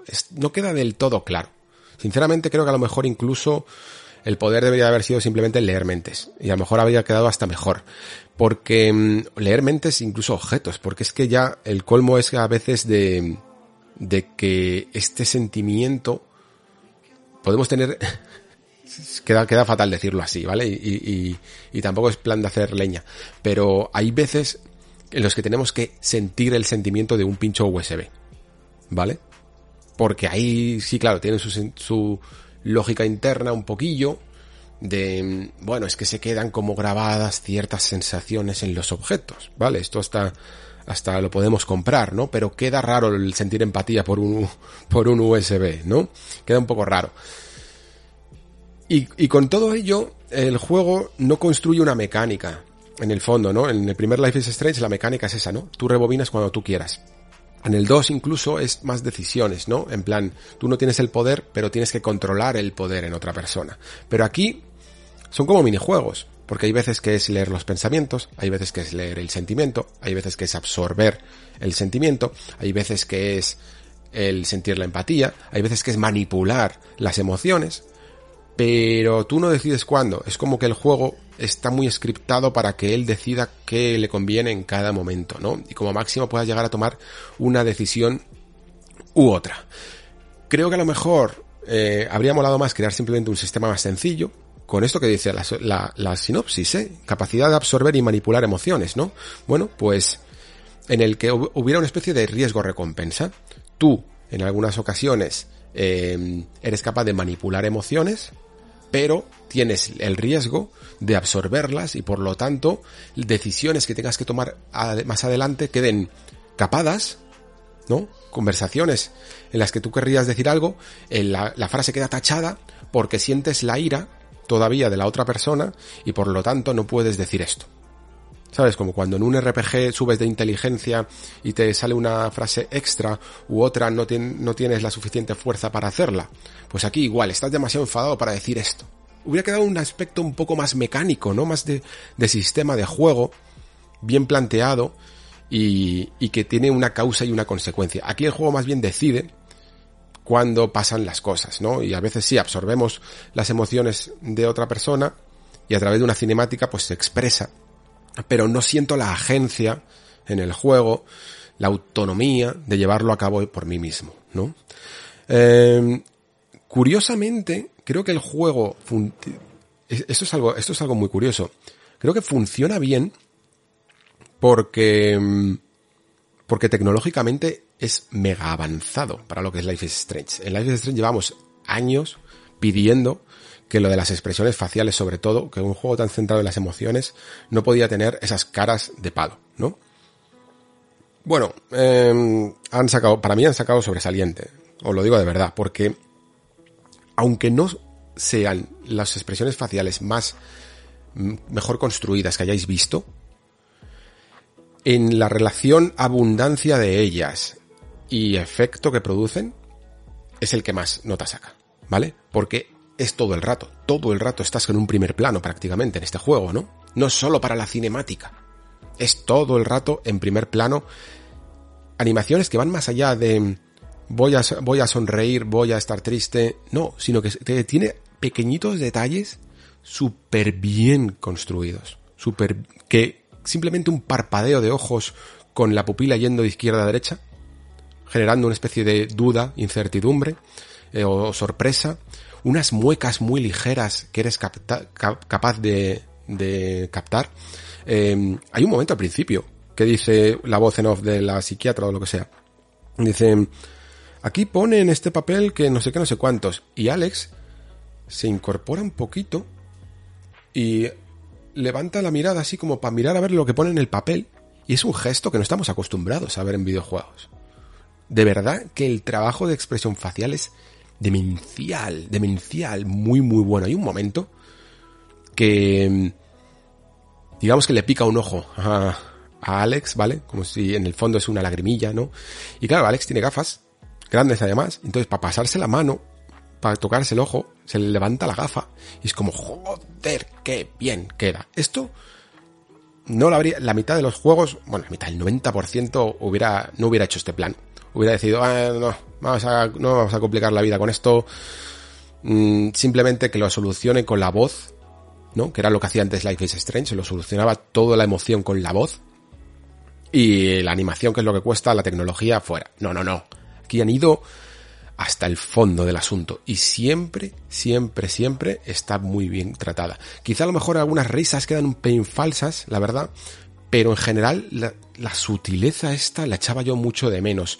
Ya os digo, ¿eh? hemos visto evidentemente ejemplos, pero creo que no tan abundantes. Y si a esto le sumamos que la actriz de Alex, que creo, eh, no me acuerdo cómo se llama, Erika More o algo así, no, no, no la tengo muy ahora mismo, Erika Mori, creo que era. Hace un trabajazo brutal, pero brutal. Llegas incluso que, aunque sientes, al menos en mi caso, que no consigo conectar tanto porque el propio juego me está ocultando el pasado de esta persona, eh, a través de estas de la, de la propia tecnología, ¿no? De la, de la gran interpretación actoral y de, y de las expresiones faciales, soluciona bastante la papeleta, ¿eh? Para mí técnicamente, narrativamente no, por esto que comento, pero, pero es un gozo en el fondo ver a esta personaje interpretar. Yo creo que Alex podría haber sido un super personaje, ¿eh? Tenía potencial para ser un super personaje porque todo funcionaba salvo eh, esto que comentaba al principio, ¿no? Lo que más me he centrado en el en, en esta reflexión. Creo que tenía, necesitábamos, necesitaban haber conseguido aún más empatía para ella, para que sus decisiones no parecieran más arbitrarias o, o desconectadas o que no le importan tanto. Creo que hubiéramos entendido mejor todo si el capítulo 5 hubiera sido el capítulo 1. Y luego también que en algunas conversaciones eh, se lo hubiera visto un pelín más vulnerable de lo que se, le, se la ve demasiado entera. Eh, además, lo único técnicamente que no me ha molado es que mm, hay veces que cuando están hablando los personajes eh, tiene una conversación, bueno, un diálogo entre frase y frase falta un pelín de ritmo. Como que debería de ser un poco más ágil y hay algunos momentos en los que dicen buenas. Hola has pasado por la tienda y no es, no es lo que digan, sino ese silencio que hay entre, demasiado entre frase y frase, ¿vale? Pero bueno, y luego algunas escenas que son un poco, ah, no sé, eh, poco creíbles, ¿vale? Hay una escena como de ligue rarísima, Mm, pero bueno, eh, se le puede llegar a, se le puede llegar a perdonar, ¿eh? Me gusta mucho también, y creo que a lo mejor un Life is Strange, no sé si va a haber tres, o si Don Not va a volver con esto, o se le han pasado la franquicia de Nine, no tengo ni idea, ¿eh? Pero creo que la idea de llevar Life is Strange a un mundo eh, un pelín abierto, aunque sea eso, un pueblo, mm, es muy interesante. Muy, muy interesante. No creo que lo aproveche del todo porque solo lo hace para darte secundarias, algunas secundarias y luego sí, bueno, evidentemente las conecta casi como una especie, tiene una estructura muy parecida para que os hagáis una idea a Mass Effect 2, ¿vale? A, a todo lo que tiene que ver con hacer las misiones secundarias de los personajes, conocerlos un poco mejor y luego además pues tiene como la recompensa de la misión suicida, ¿no? De ya sabéis un poco los que hayáis jugado cómo va, pues esto es algo relativamente parecido adaptado al mundo de Life is Strange, para que os hagáis una idea. Pero el concepto de una cierta libertad de exploración en el mundo creo que habría estado muy bien y ya que el juego se obceca por hacer una trama detectivesca, pues que menos que al menos te hubieran dado un poquito más de libertad para poder explorar eh, más, ¿no? Y, y tener la sensación, además, de que tú la estás resolviendo, de que tú estás explorando, de que tú estás haciendo avanzar esto y no sencillamente pues que el juego te fuerza a encontrar las pistas porque sí, ¿no? simplemente cumpliendo el objetivo principal. Creo que, que se puede sacar mucho partido, de verdad, en un Life is Strange relativamente, relativamente abierto. Y que, y que de hecho sería hasta la evolución lógica, ¿eh? Dentro de, dentro de, de este tipo de juegos narrativos, aventuras narrativas cinematográficas le podemos llegar a llamar. En fin, que eso, que es una pena que el juego quiera intentar contar una trama un poco insípida de misterio, ¿no? De crimen y misterio. Eh, os los que hayáis escuchado el, el podcast que hice sobre esta serie llamada White Lotus, sabéis que tengo ciertos problemas a cuando una serie se nota que es de personajes, ¿no? Que hagan este tipo de cosas, de, oh, hay un cadáver, ¿quién será? Porque no, no lo necesitan y a veces puede llegar a entorpecer. White Lotus al final solo lo deja como prólogo y epílogo, entonces da un poco igual. Pero Life is Strange es un juego de personajes. Y si le hubieras dado más tiempo de esos cinco capítulos a los personajes y no tanto a este misterio, yo creo que hubiera salido eh, beneficiado. Porque es un título que es costumbrista, y tontorrón. Y cuando hace estas dos cosas, que son las propias del fondo de un adolescente, un adolescente no tiene una vida increíble y apasionada, tiene, o sea, apasionada sí, lo que no tiene es una vida muy, no sé, digna de una trama de misterio. Entonces cuando haces cosas que parecen más, más tontas, más de la vida del día a día, es cuando mejor funciona y cuando además, a través de esas cosas y de esas relaciones, de ese día a día y de esas relaciones con los personajes, es como nosotros exploramos la adolescencia y el paso a la madurez, ¿no? Si a todo esto simplemente con la dosis justa de los poderes sobrenaturales y ese giro de, de entender de la empatía y de la manipulación, que por cierto, mmm, me parece normal que, que un personaje como Alex manipule y cambie los sentimientos de, de otros de otras personas, ¿eh? Me parece normal porque es lo que, como decía Pérez, lo que haría cualquier adolescente, pero es que además, ya no solo eso, es que, es que lo hemos visto muchísimas veces, eh, de, películas como Inception, que lo que haces en el fondo es eh, cambiar de forma de pensar a alguien, ¿no? Le estás manipulando mentalmente, hasta un ejemplo más cercano como es, y, más, y más, y de mayor debate moral, como es el de Persona 5, ¿no? ¿Qué hacen los ladrones fantasmas? Roban el corazón, ¿no? Obligan a la gente a ser buena. ¿No? En contra un poco de su voluntad, le arrebatan el libre albedrío, metiéndose en sus palacios mentales, ¿no? Y no hubo tanto debate. Bueno, me parece un tema muy, muy guay para explorar y que incluso en algunos momentos tú puedas decidir o no. no la cuestión es que a veces el juego es demasiado, como digo, cerrado, constreñido y no siempre te da a lo mejor la agencia que necesitas para estas cosas, para dejar más clara la idea de si hay que manipular o no Es un poco como, comentaba del primer Life is Strange, que creo que queda un poquito más claro sobre todo todo, esta, todo este tema. Pero bueno, que la trama en el fondo le quita un poco de fuerza al conflicto de Alex y que sobre todo este, este tipo de juegos funcionan cuanto más son costumbristas, cuanto más son realistas, ¿no? Porque el drama que subyace debajo no necesita de una conspiración detrás, vale sencillamente con la pérdida, eh, en este caso del hermano de Alex, y con la carencia eh, de sus relaciones eh, familiares que tiene el personaje. Con eso creo que ya tienes demasiado conflicto, no necesitas un misterio. Yo ya sabéis que no soy mucho de recomendar cosas, ¿eh? Pero si sois fans de Life is Strange o si os gustan este tipo de juegos, a lo mejor eh, a 60 pavos duele un poquito ahora al principio, pero yo creo que al menos este juego, mm, o sea, me ha gustado, me ha interesado, mm, sobre todo me ha gustado mucho reflexionar sobre él tanto mientras que lo iba jugando como ahora. Y eso, eso está guay. Creo que prefiero jugar a juegos que me hagan reflexionar por lo bueno que hacen y, también incluso por lo malo que hacen a juegos que me dejen completamente indiferente. Y por lo tanto, si os interesan este tipo de juegos, aunque sea cuando salga una oferta que seguro que va a salir, ¿eh? y no tardará mucho, eh, creo que se puede pillar perfectamente, ¿vale? Y además no es muy largo, eh, y está, está, está entretenido y puedes ver un poquito incluso la evolución, sobre todo técnica, de, de este tipo de juegos. Entonces, para terminar, ¿ha perdido un poco el rumbo Life is Strange. Mm, no, no creo que sea. No creo que sea en el fondo una falta de visión, como un cierto miedo a no ser auténtico. Le, pasa como un adolescente. Que hay veces que, esos, que los miedos al que dirán y, y a la percepción que tenemos de nosotros mismos por parte de los demás, no nos hacen ser realmente como brillar lo suficiente, ¿no? No nos hacen ser auténticos.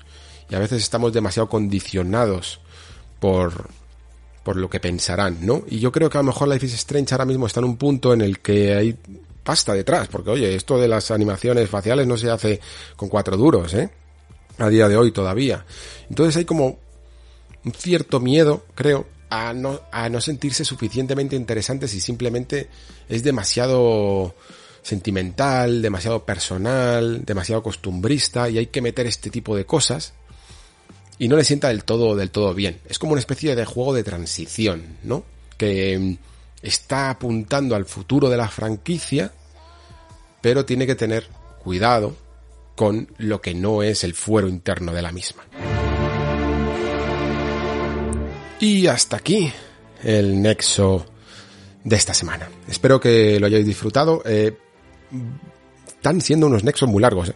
Esto no sé si es la primera vez que lo digo, me parece que ya es la segunda vez que lo digo, pero están siendo nexos muy largos, están siendo nexos con mucho juego y yo encantado de, de hacerlos así, pero eh, probablemente tenga que bajar un poquito el contenido porque primero no va a haber tantos, tantos juegos, ¿vale? Y yo tampoco puedo estar todo el rato jugando a todo, ¿vale? Que el problema, la, la, vulnerabilidad de este nexo es que estoy yo solo. Y ya veis que en este, en este podcast he tenido que pedir ayuda, he tenido que pedir ayuda a, al amigo Carlos para ese Death Stranding, porque yo, yo no puedo jugar a todo y no me da no me da tiempo directamente es que ni siquiera es por horas de programa ¿eh? es por contenido no puedo jugar juegos y sobre todo juegos cuando tocan largos a veces si entra dentro de mi calendario de de bueno de la revista pues evidentemente me es más fácil porque ya es un juego que he analizado para la revista, pero no siempre sucede eso, así que es muy probable que tenga que bajar un poco el ritmo, ¿vale? Porque es que sencillamente no, no sale, matemáticamente no, no salen las cuentas. No puedo jugar a Deathloop, eh, Life is Strange, Kena, eh, todo, ¿no? Eh, los Judgment, Tales of Arise, no puedo, no puedo, no puedo estar todo el día delante de la consola. Tengo una familia también. Tengo, otras cosas que me apetece hacer. Así que tengo que bajar el ritmo. Lo que pasa es que me apetecía entrar fuerte. Septiembre es un mes muy interesante y quería hacer las cosas bien, ¿vale? Y a ver si así puedo respirar un poco, que, que es importante, ¿no? No quiero correr demasiado en una maratón que es toda una temporada. No quiero correr demasiado los primeros metros, ¿vale? Los primeros kilómetros. Bueno, aún así, espero que os hayan parecido interesantes estas reflexiones. Eh, creo que vais a empezar a notar que esta temporada estoy siendo muy reflexivo con la narrativa, incluso más que otras temporadas, aunque esto siempre ha sido un podcast muy centrado también en la narrativa, evidentemente, eh, también en el diseño, pero nos gustan mucho hablar de historias y eh, contar por qué funcionan. Y eso es probablemente porque es una de las cosas que más le estoy dedicando mi tiempo libre eh, en los últimos meses, ¿vale? Estoy leyendo mucho y viendo muchas conferencias y viendo mucha entrevistas sobre teoría narrativa, afinar mejor mis gustos, es algo que me gusta mucho. Y luego, pues, cuando veo algo, detecto cosas la analizo de una manera muy clínica, yo lo entiendo. Eh, en el fondo, creo que la mejor manera de disfrutar de las historias es cuanto menos sepas mejor, ¿no? Porque hay cierta belleza en la ignorancia, pero yo ya no soy así. A mí ya me gusta sacarle punta a todo y saber exactamente lo que me gusta, lo que funciona, lo que me parece que no funciona, cómo se consigue eh, explorar ciertas emociones y, hacer brotar esas emociones en, en la audiencia.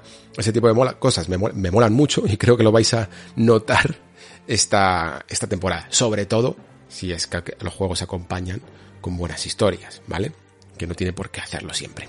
En fin, hasta aquí, como decía, el nexo de hoy. Como siempre digo, muchísimas gracias por estar ahí. Muchísimas gracias por escuchar. Se despide Alejandro Pascual. Hasta el próximo programa.